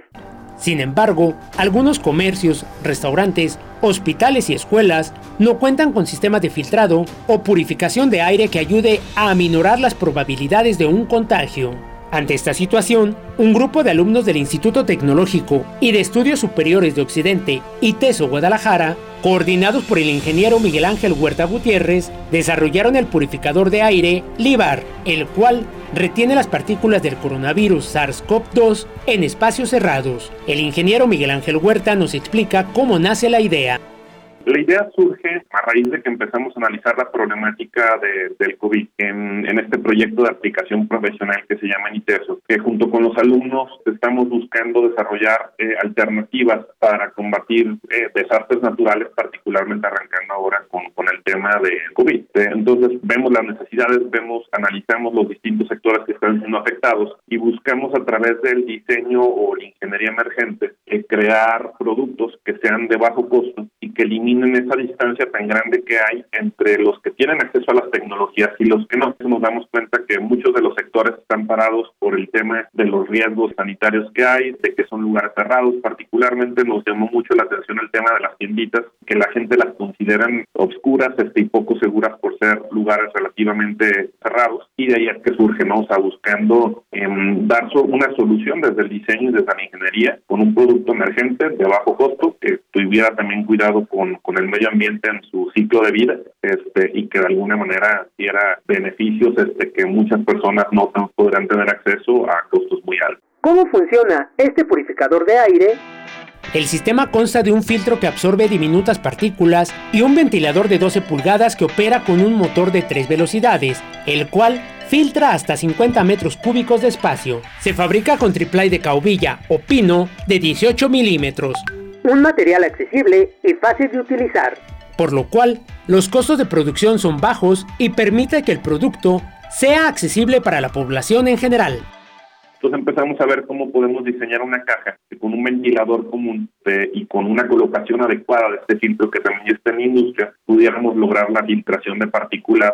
Es una especie de cajita que tiene unas patitas, lo hicimos para que se viera curioso, bonito. Este, y en la parte de atrás se coloca y se encaja un ventilador un ventilador común que conocemos es como los que vemos directamente en el súper, este que en donde se encaje se puede adaptar incluso a distintos ventiladores, que lo que hace es que permite aventar las partículas que están en el ambiente y termina generando esa filtración, ¿no? La limpieza de este producto es fácil de realizar, nos explica el ingeniero Miguel Ángel Huerta, profesor del Departamento de Hábitat y Desarrollo Urbano del ITESO. Estos filtros ya que, que son muy utilizados en industria este, no se limpian de manera recurrente. Eh, es un filtro que está funcionando eh, de manera continua y normalmente tienen un tiempo de vida en lo que vimos este, con un uso relativamente continuo de tres a seis meses antes de que se tenga que cambiar este filtro. Sabemos que el virus permanece en la superficie, pero no, o sea, no, no tiene vida eterna, vamos, no el virus. Al fin y al cabo, después de un tiempo termina eh, muriendo el, el virus o termina de estar activo y pues tiene que ser tratado como cualquier este material este sanitario, ¿no? donde tiene que desecharse de la manera adecuada, aunque, aunque estamos explorando pues alternativas en el cual pudiéramos de alguna manera buscar una, una forma de, de, reciclarlo, aunque sí es un reto mayor por todas las implicaciones sanitarias que tiene. De acuerdo con el estudio de la demografía de los negocios 2020 del Instituto Nacional de Estadística y Geografía, un millón de pequeñas y medianas empresas en México cerraron en 2020 como consecuencia de la pandemia. La utilización de este tipo de purificadores permitiría la reapertura de algunos espacios o negocios que se han visto afectados. Sin lugar a dudas, esta es una excelente innovación universitaria. Si tienes alguna duda o comentario, puedes enviarla a las redes sociales de Prisma RU o directamente en mi Twitter personal. Me encuentras como arroba Daniel Medios TV. Y recuerda, no bajemos la guardia frente a la COVID-19. Utiliza cubrebocas, lávate las manos constantemente con agua y jabón, mantén la sana distancia y quédate en casa. Para Radio UNAM, Daniel Olivares Aranda.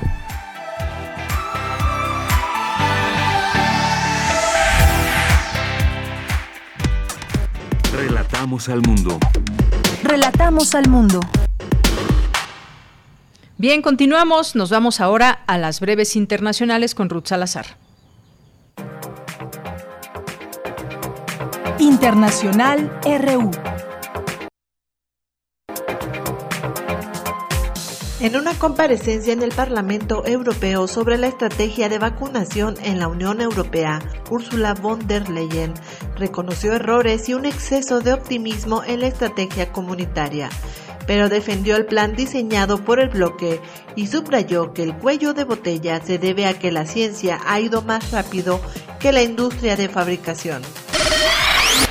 Brasil recibió hoy los insumos necesarios para producir 8.7 millones de dosis de la vacuna contra la COVID desarrollada por el laboratorio chino Sinovac, de la cual ya han sido distribuidas 10 millones de dosis para el inicio de la campaña de inmunización en el país sudamericano.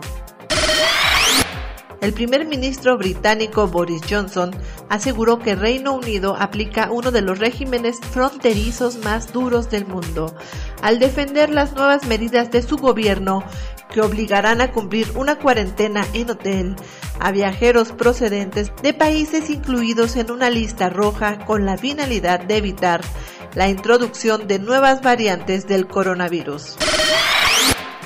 Miles de personas volvieron a salir este miércoles a las calles de Myanmar contra el golpe de Estado, en un ambiente pacífico a pesar de la represión policial en días anteriores, que dejó a una joven en estado crítico por un tiro en la cabeza. por quinto día consecutivo exigen la liberación de los líderes electos detenidos, entre ellos la Premio Nobel de la Paz Aung San Suu Kyi.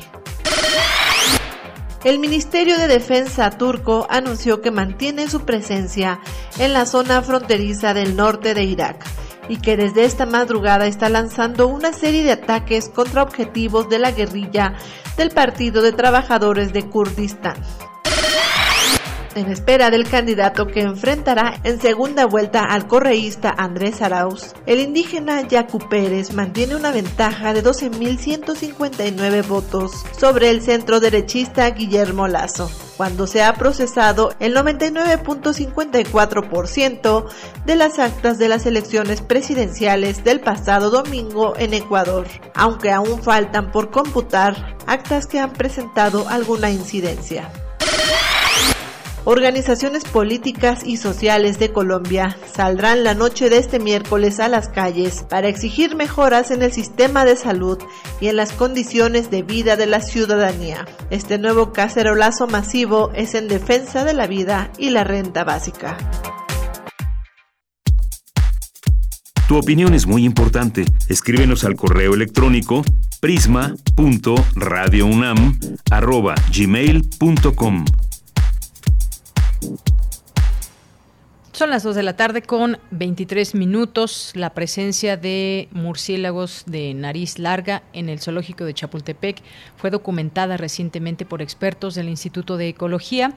Eh, Rodrigo Antonio Medellín, investigador del Laboratorio de Ecología y Conservación de Vertebrados Terrestres de esta entidad académica, explicó que si bien se han acreditado más de 20 especies habitando cerca de la Ciudad de México, es curioso que estos eh, murciélagos de nariz larga se localizaran eh, tan dentro de la urbe. Y justamente para platicar de este tema, ya nos acompaña en la línea telefónica el doctor Rodrigo Medellín Legorreta, que es investigador del Laboratorio de Ecología y Conservación de Vertebrados Terrestres de la UNAM y a quien también se le conoce como el Batman mexicano. ¿Qué tal, doctor? Bienvenido. Hola, Deyanira, un gusto el saludarte. Buenas tardes a todo el auditorio. Gracias, doctor. Bueno, pues cuéntenos sobre este hallazgo y qué significa esta presencia de este murciélago en la Ciudad de México. Pues tú te imaginarás que estamos muy sorprendidos y muy contentos de encontrar una especie que usualmente se encuentra en desiertos y en serranías y en bosques de pinos, etcétera, de repente en el centro de la urbe, ¿no? ¿Qué quiere decir esto de Yanira? Es realmente la vida silvestre, los animales que son los primeros habitantes de esta urbe gigantesca a la que nosotros vinimos a invadir, extendiéndonos una rama de olivo y diciéndonos, órale, les vamos a dar chance, vamos a vivir en paz, vamos a vivir juntos, vamos a compartir esta maravilla de la ciudad. Nos dejaron completamente atónitos porque sabemos de esos murciélagos que están acá en el Jardín Botánico de la UNAM y en los bosques alrededor, pero tan adentro de la ciudad es una historia completamente sorprendente.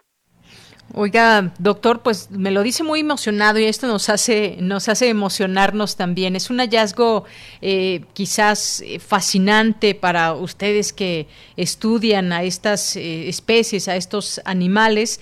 ¿Estamos hablando de algún proceso de adaptación o cuáles pueden ser las explicaciones de haber encontrado este tipo de murciélago? Pues realmente esas son las hipótesis que, que estamos que estamos poniendo a prueba ahorita, ¿no?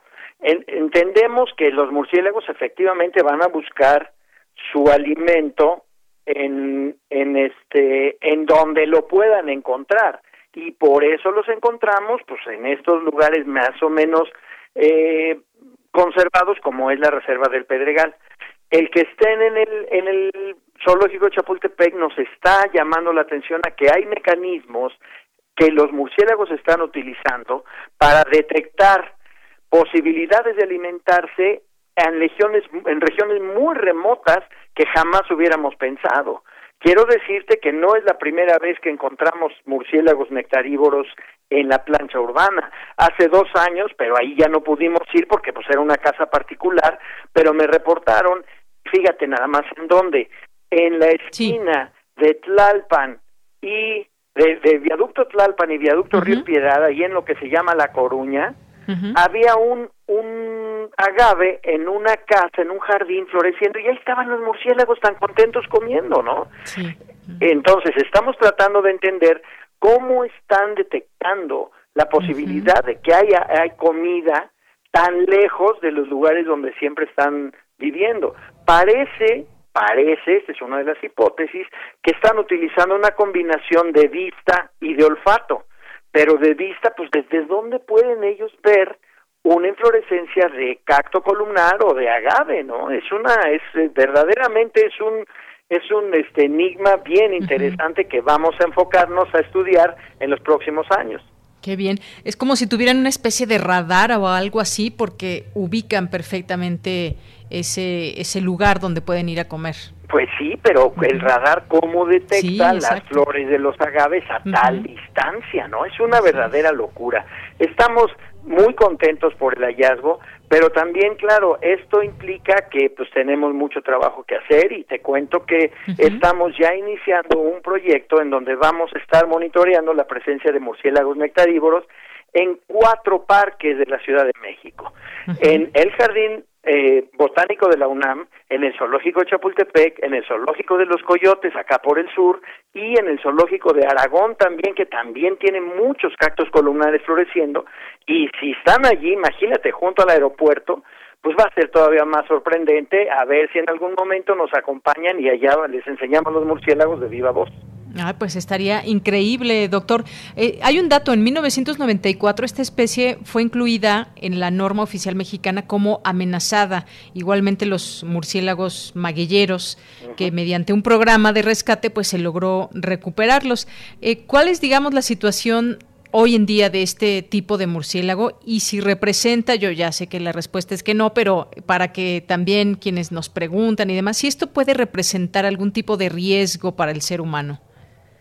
Muy interesante tu pregunta. Mira, en primer lugar, tengo que decirte que fuimos nosotros, precisamente yo, el que puso a esas tres especies en la norma oficial mexicana en 1994 como amenazadas, los maguilleros y el de nariz larga, ¿no? Y, y, pero el de nariz larga siempre está como asociado a los maguilleros y sabemos mucho menos del de nariz larga que de los maguilleros, porque las, las poblaciones de los maguilleros son mucho más grandes. Las cuevas en los que los encuentras son miles, a decenas de miles, a cientos de miles incluso allá en el Pinacate en Sonora. Pero estos murciélagos de lengua larga o de nariz larga, como se les llama, viven en colonias de cinco, de seis, de veinte, máximo veinte animales. Entonces, ¿cómo estudias murciélagos que se refugian en colonias tan chiquitas? Entonces, lo que tenemos que hacer es trabajar con los otros dos que son muy numerosos y esperar, este, tener la esperanza de que el, el, el, de nariz larga también se va a beneficiar de esos eh, programas de conservación. Ahorita estamos viendo que efectivamente las colonias de estos murciélagos siguen siendo chiquitas. Encontró uno de mis alumnos, Fernando Gual, que ojalá nos esté oyendo por allí, encontró una colonia de cinco murciélagos de estos en el zoológico de Chapultepec, pero eso cuando estaban floreciendo los cactos. Ahorita ya los cactos, ya no hay alimento allí en el zoológico. ¿A dónde se fueron? Pues quién sabe. Estamos ahorita en proceso de hacer un estudio con GPS siguiendo esos murciélagos para ver a dónde se van después de allí, ¿no? Claro. Doctor, se sabe que esta, digamos, eh, la posibilidad de encontrarlos en distintos lugares es amplia. Eh, hay este dato, en esta información que, que dio a conocer también eh, la propia UNAM, usted como fuente, de que pues va desde el sur de Estados Unidos a casi todo México, sobre, sobre todo en las regiones subtropicales, llega hasta Guatemala, El Salvador, una parte de Nicaragua, y eh, pues, ¿por qué les, les hace tan, em, eh, tan sorprendente que se encuentre en la Ciudad de México? Se encontraba ya en otros lugares de México, pero no en, no en la Ciudad de México. Una puede ser el alimento, ¿no? Que ya nos decía. Exactamente, el alimento y la capacidad de los murciélagos en particular de poderse adaptar a vivir en condiciones completamente urbanizadas, que eso es lo que más nos llama la atención. La biodiversidad, la fauna silvestre de esta ciudad nos está diciendo aguas, están perdiendo lo más por lo menos. Denos chance de coexistir con ustedes, no nos estén atacando, matando, o sea, aquí tristemente la gente en la ciudad ve un cacomito y le tira una piedra, ve un murciélago y lo quiere quemar. Bueno, vamos a tratar de convivir con quienes son los verdaderos, genuinos, originales habitantes de la ciudad. Y si ellos nos están mostrando que pueden vivir en ecosistemas tan alterados como tenemos la ciudad, pues es una invitación a que nosotros tratemos de vivir en un ecosistema menos alterado, ayudemos a los polinizadores, ayudemos a los animales que están viviendo aquí antes que nosotros, incluidos esos murciélagos. Si tu auditorio puede hoy sembrar unos agaves, sembrar unos cactus columnares, etcétera, pues eso se va a se va a reflejar en un beneficio para esos habitantes que tantos beneficios nos dan y que maltratamos tan severamente todo el tiempo, ¿no?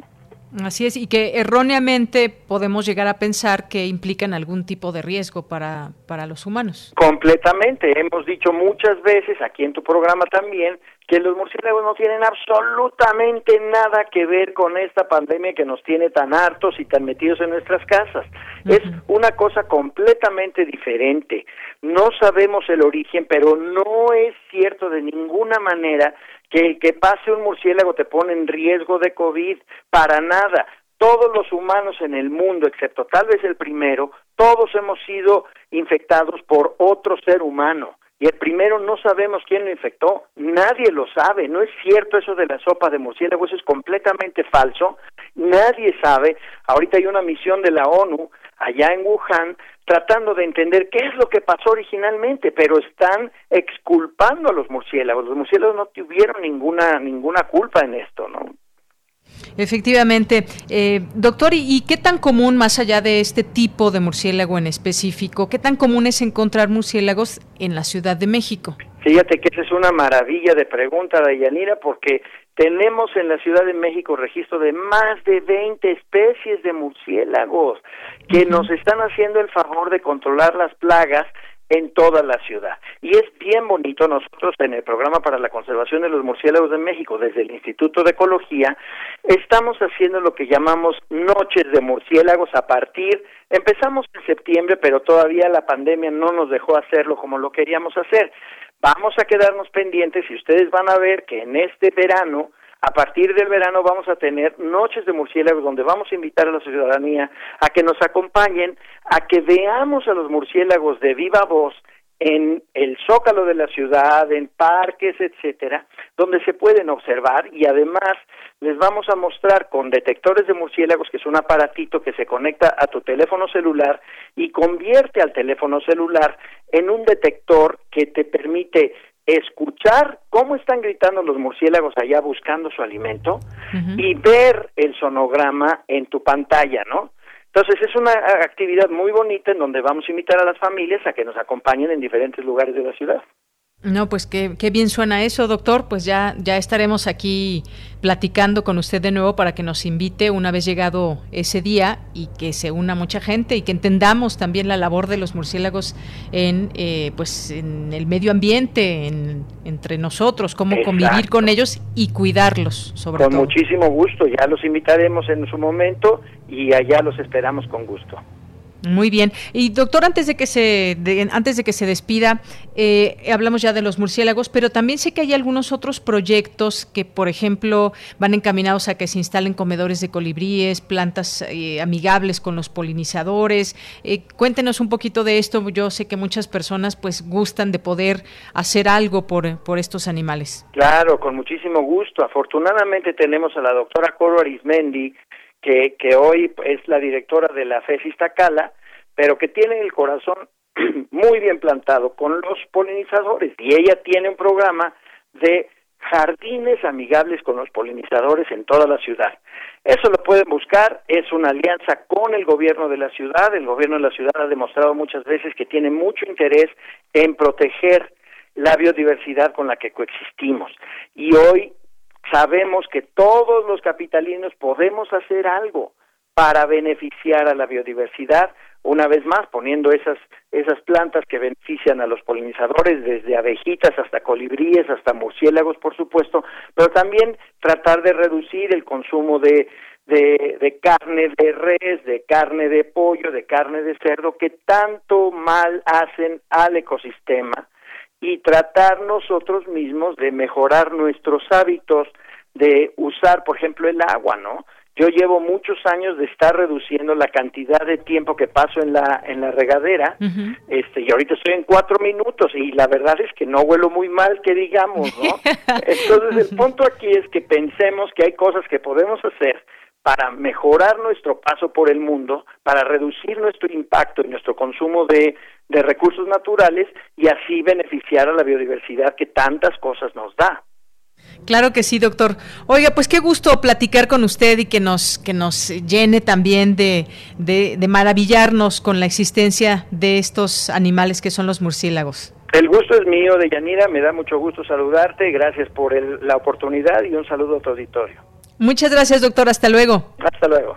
Muy buenas tardes. Bien, pues fue el doctor Rodrigo Medellín Legorreta, investigador del Laboratorio de Ecología y Conservación de Vertebrados Terrestres de la UNAM, eh, conocido como el Batman mexicano, y que ya nos invitará en este espacio en su momento a las noches de murciélagos. Suena muy bien, así que ya lo tendremos que invitar en otro momento. Continuamos. Prisma RU. Relatamos al mundo. Tu opinión es muy importante. Escríbenos al correo electrónico prisma.radiounam@gmail.com.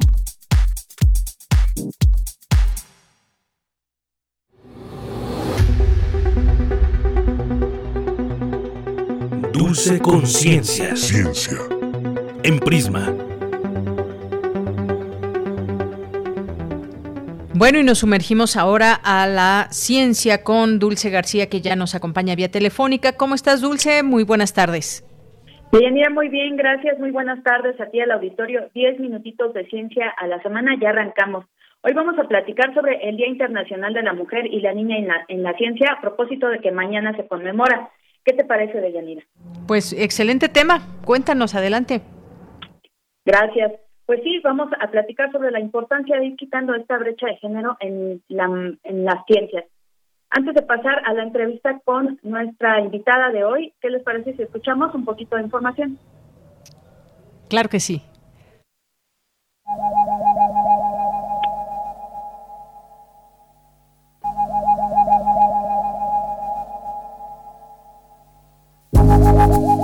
11 de febrero se conmemora el Día Internacional de la Mujer y la Niña en la Ciencia, proclamado por la ONU en el año 2015. Actualmente, en algunos países del mundo existe una lucha de géneros donde todavía a la mujer se le niega la participación en disciplinas como la tecnología, las ciencias o las matemáticas. Este 2021, el lema es Las mujeres científicas líderes en la lucha contra el COVID-19. Por un lado, se destaca el papel de las investigadoras que están trabajando en todos los campos relacionados con el virus, ya sea en la materia médica e inclusive en geografía de género. Por el otro, se advierte cómo la pandemia ha tenido un impacto negativo en las mujeres científicas, sobre todo en las que estaban comenzando su labor en el sector. Por ello, es importante destacar las aportaciones que las mujeres han hecho a la ciencia, como la de Mary Curie, con sus técnicas para el aislamiento de isopos radioactivos. Otro ejemplo es el de Vera Rubin, descubridora de la materia oscura, o bien la maestra Rita López de Yergo y Giovanni, primera mujer en ocupar el cargo de directora en el Instituto de Geografía. Uno de los aportes de la mujer actual ha sido darle voz a las grandes mujeres científicas tanto del pasado como del presente, que han dejado y continúan dejando una huella significativa en un mundo tan competitivo como lo es el de la ciencia y la tecnología. Para Radio UNAM, Isela Gama. Muchas gracias a Isela. Y bueno, para platicar sobre este tema ya se encuentra en la línea la doctora Irma Escamilla, quien es académica del Instituto de Geografía. Doctora, muy buenas tardes, ¿cómo se encuentra? Muy buenas tardes, Dulce, muy bien y muchas gracias por el espacio. Un gusto estar aquí con ustedes. Gracias a usted por tomarnos la llamada. Y bueno, preguntarle un poco de entrada, doctora, la importancia de las mujeres en la ciencia. ¿Qué ¿Por qué platicar sobre este tema? ¿Por qué el hecho de que haya un día internacional? Además, contando también desde la idea de las niñas, ¿no? Por supuesto, con todos los organismos cuando han detectado ciertas condiciones que no tenemos la igualdad de hombres y mujeres, han participado distintos organismos internacionales en ir detectando estos aspectos, de ahí a lo mejor la conmemoración del Día Internacional de la Mujer y pues muy reciente, ¿no? En el 2015 cuando la UNESCO declara en una asamblea el que se considere este día importante para darle la prioridad que implica, ¿no? La importancia que mujeres pequeñas y cuando van creciendo y de adultas pueden aportar el conocimiento, ¿no? Que lamentablemente pues están estado relegadas en proceso de la historia, pero que afortunadamente hemos ido avanzando en irlas incorporando, todos los mundos irnos incorporando a esta formación en distintas disciplinas y eso pues ha permitido que entonces las mujeres puedan ir avanzando en poder eh, manifestar sus capacidades y habilidades en distintos ámbitos del conocimiento. En este caso específico, pues eh, como geógrafa, pues tenemos importancia porque que han tenido nuestras colegas que nos han antecedido y seguramente las que continuarán. La presencia de las niñas creo que es la más importante ahora determinarla y hacerla evidente porque eh, necesitamos animarlas, ¿no? A que entiendan que ellas también tienen todas las capacidades para y la igualdad para el conocimiento y que pueden dar aportes de acuerdo a las disciplinas que ellas deseen o les inquiete por estudiar. Claro, y además eh, dar una perspectiva distinta a las ciencias. Por ejemplo, en el campo de la geografía, ¿cuáles son algunas de las aportaciones de la mujer, doctora? Algunas que pudiera comentarnos. Tenemos afortunadamente en geografía varios ámbitos de conocimiento entre con la bondad que la disciplina nos permite al tener aspectos del aspecto natural y eminentemente eh, socioeconómico, ¿no? O sea, tenemos el ámbito de la naturaleza y de la sociedad y desde ese aspecto, por ejemplo, eh, en un principio con los primeros directores que mencionaron en su cápsula de Rita López de Yergo, hizo importantes contribuciones para el entre la Comisión de Límites una serie de estudios de cartografía mexicana que requerían en ese momento darse a la luz. Fue ella importante colaboradora en ese aspecto y los aportes que permitieron dar un progreso a la producción geográfica y cartográfica de, pues estamos hablando de la mitad del siglo pasado, pero que pues afortunadamente han ido evolucionando. También se han hecho importantes contribuciones desde el punto de vista, por ejemplo, de la geografía de los riesgos, y la cómo pueden irse previniendo, ¿no? En la mayoría de los casos estos aspectos que la misma naturaleza nos va ofreciendo, pues porque es parte del proceso normal que ejerce nuestro planeta Tierra, pero que a partir de la información y los análisis de datos que llevan a cabo las nuestras colegas puede ir avanzándose en, determinar cuáles son esas zonas que pueden ser posibles eh, afectaciones de riesgo a la sociedad y entonces trabajar sobre ello. Por ejemplo, también desde el punto de vista climático, han intervenido para eh, detectar cómo se dan estas modificaciones del cambio climático y cómo ir, eh, cómo inciden ¿no? en las distintas sociedades y en su caso dar eh, opiniones y visibilizaciones de aquello que puede irse modificando para que no altere tanto a la sociedad en la que estamos viviendo o alguna sociedad, algún pueblo, alguna población en particular.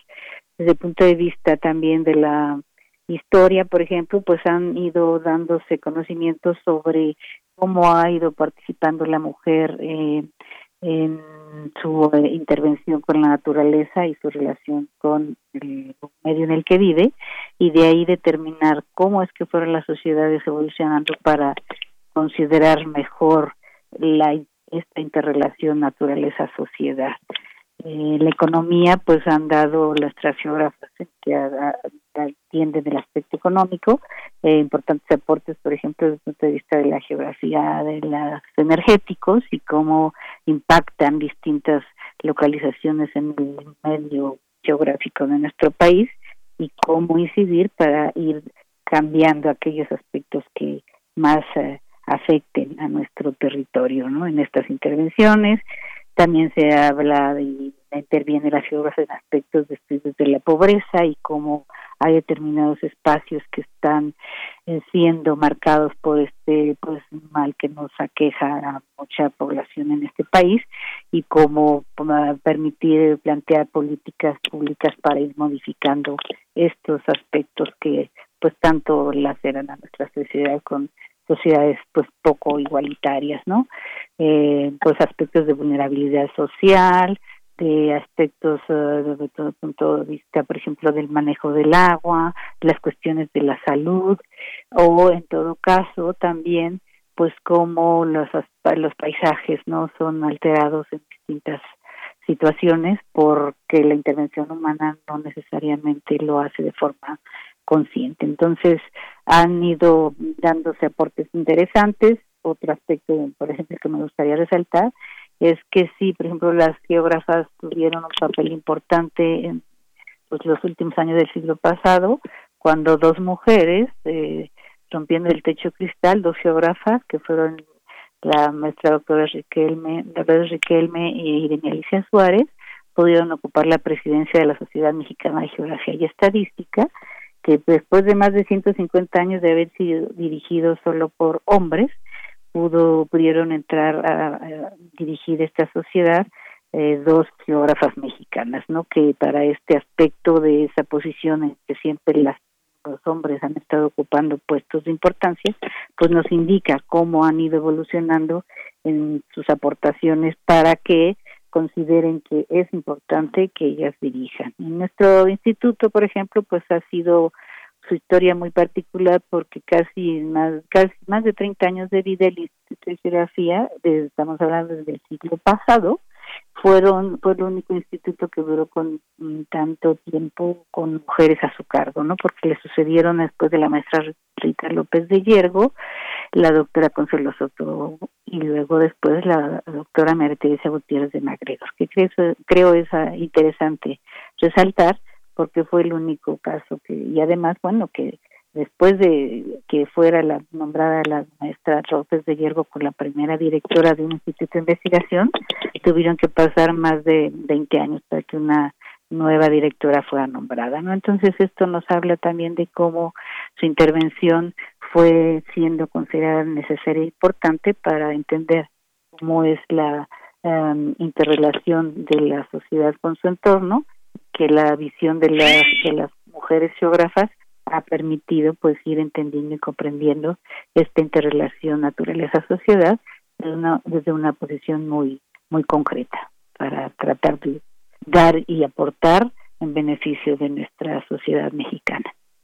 Así es, doctora. Pues le agradecemos muchísimo toda esta información que nos proporciona, toda esta aportación que, por ejemplo, han dado en este caso al Instituto de Geografía y la importancia también que tiene el que ellas hayan posicionado al Instituto de Geografía eh, como uno de los más fuertes dentro de la universidad. Le agradezco muchísimo su tiempo. Esperamos contar nuevamente con usted aquí en, en Prisma RU. Y bueno, pues eh, que esté muy bien, doctora. Muchísimas gracias, Dulce. Un gusto y por invitar a que mañana va a haber varias celebraciones con nuestra este, en particular nos vamos a tener un conversatorio a las dos en nuestros canales de eh, redes sociales de YouTube y Facebook. Pueden seguirnos, va a haber un conversatorio entre geógrafas y también hay uno muy interesante con las directoras de eh, toda la universidad del área científica que estaría después a las una y treinta que va a estar dirigida por la Coordinación de la Igualdad de género. Entonces creo que puede ser muy interesante que puedan seguir esta, en los canales respectivos estas actividades. Ahí vamos a estar pendientes, doctora. Muchas gracias. Muchísimas gracias. Hasta luego. Gracias. Fue la doctora Irma Camilla, quien en 2015 fue distinguida con el reconocimiento Sor Juana Inés de la Cruz otorgado por la universidad. Y los dejo nada más con la siguiente frase. Tienes una cita con un científico. De niña asistí a un colegio francés. Siempre saqué cero en francés, pero 10 en matemáticas, así que desde pequeña sabía que la ciencia es lo mío. Julieta Fierro.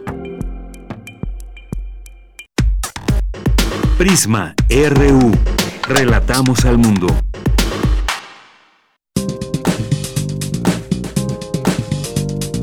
Cultura RU.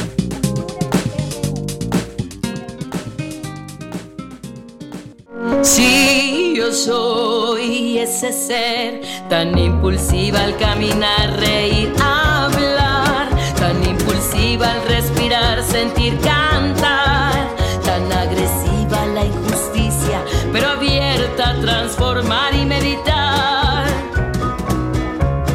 Sí, Bien, pues saludo a Tamara Quiroz, que ya está en la línea telefónica. ¿Qué tal, Tamara? Adelante, muy buenas tardes. Ay, Deyanira, qué gusto saludarles a través de estas frecuencias. Un saludo muy afectuoso a los que nos escuchan eh, a través de Radio UNAM, a los que nos acompañan desde la una de la tarde y que, bueno, siguen pendientes de todo lo que nosotros les compartimos. Les comparto que hoy nuestro espacio radiofónico se llena de color, magia, música y buena vibra. Este fragmento que acabamos de escuchar se titula Si yo soy, en la gran voz de Naina.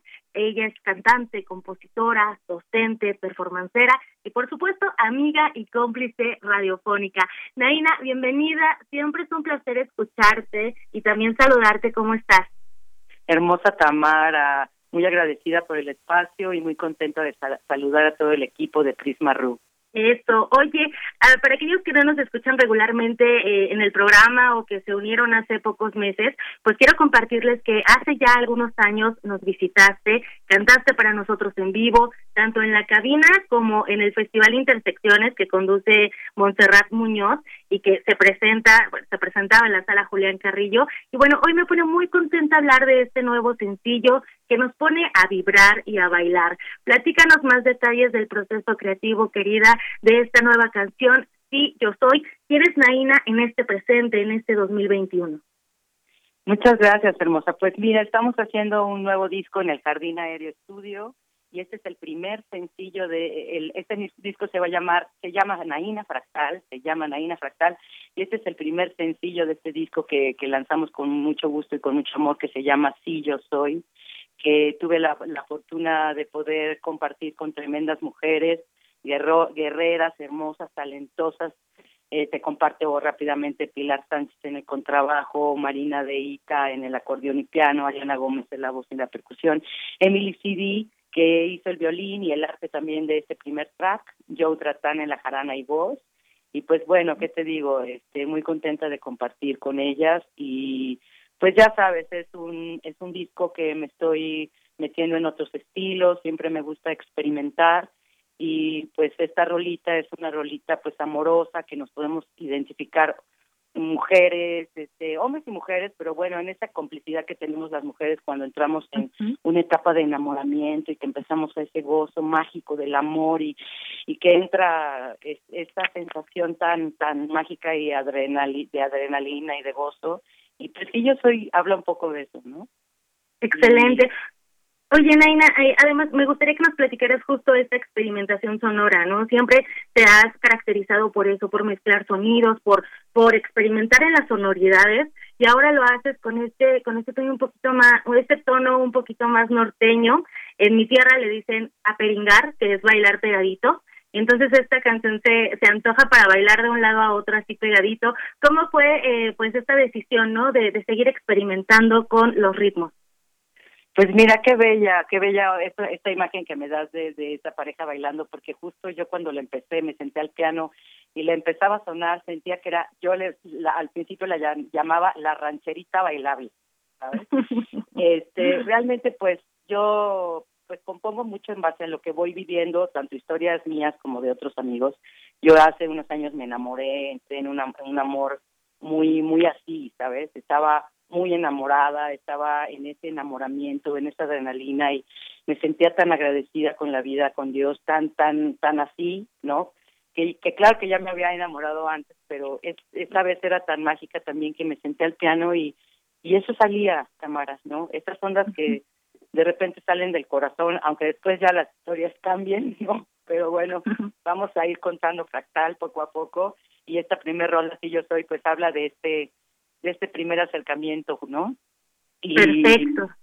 Cuando yo empecé a sentarme al piano y a hacer el estilo, decía, bueno, esto es como una ranchera, esto es como una norteña, ¿esto qué es? Y cuando la terminé de componer, entré en este rollo de a, quién me gustaría invitarla a, a, compartir, ¿no? A sonar, a arreglar, a vivirla, ¿no? Y entonces seleccioné a estas eh, cinco mujeres maravillosas porque quería también experimentar con otro tipo de, instrumentos. A Marina de Ita, por ejemplo, la conocí por medio de Viva la Quinta, donde sonamos en algún momento juntos música pues más balcánica, funciones, y yo me enamoré del acordeón, del violín, de otros instrumentos pues más europeos. y entonces también decidí juntarlos con la jarana, porque esta rola tiene jarana, tiene violín, o sea, todas estas mezclas, eh, pensando en un acordeón que sí es norteño, pero pensando que el acordeón viene, viene de Holanda, ¿no? Y cómo, cómo se siguen haciendo fusiones desde hace años en todos los países, mi Tamara. Muy bien. Mira, eh, te, voy a decir algo y te lo voy a confesar, querida Naina. Para mí es bien importante tener invitadas como tú eh, para que nuestra audiencia conozca no solo tu trabajo, tu talento, sino también las formas de interacción entre mujeres. Estos ejemplos de sororidad no, nos viene a llenar el corazoncito, a darnos esa luz de esperanza y ver que no estamos solas y que podemos compartir cosas maravillosas y mucha luz en una conversación o incluso en una canción. El estreno del video fue el pasado 5 de febrero en plataformas digitales, lo, puedo, lo podemos ver en YouTube eh, te vemos muy bien acompañada, te vemos muy feliz y contenta, de verdad nos pone muy, muy contentos también que pues nos compartas parte de tu labor, de tu trabajo y que también nos hagas cómplices. ¿Cuáles son tus redes sociales, querida Naina, para que nuestra audiencia te encuentre más fácilmente y pues conozcan todo lo que has hecho en este camino musical? Muchas gracias, Tamara. Estoy como, como Naina Música y Naina. Naina Música. Así me pueden encontrar en YouTube, plataformas digitales, en estas redes sociales. Y muchísimas gracias. Yo de verdad siempre agradecida con ustedes. Han apoyado muchísimo mi carrera. Yo amo estar cerca de ustedes, de verdad, muy agradecida siempre, siempre a mis queridos amigos de Radio UNAM y de Prisma RU. Gracias, gracias, gracias. No, gracias a ti. Oye, se nos termina el tiempo, pero no podemos irnos sin escuchar la canción completa, Marisa Naina. Por favor, preséntanos tu rolita, que suene en estas frecuencias, para que disfrutemos y, por supuesto, para que bailemos. Amigos queridos, pues aquí les va, sí yo soy, párense a bailar y sigamos viviendo y gozando la vida. Gracias, gracias, gracias. Eso, hasta mañana. Tan impulsiva al caminar, reír, tan al respirar, sentir, cantar, tan agresiva la injusticia, pero abierta a transformar y meditar.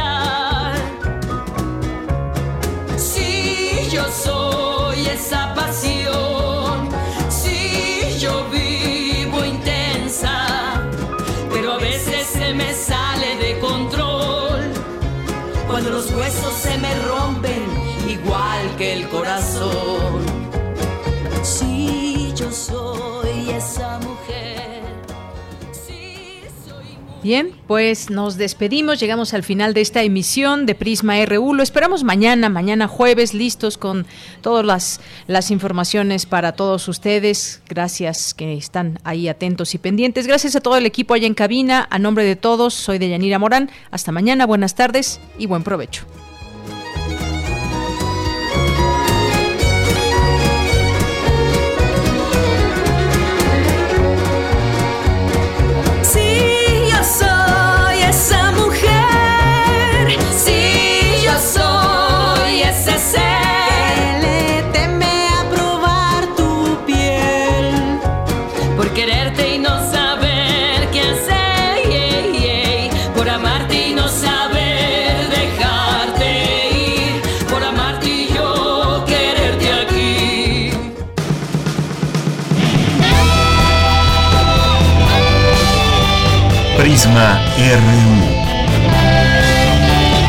Relatamos al mundo.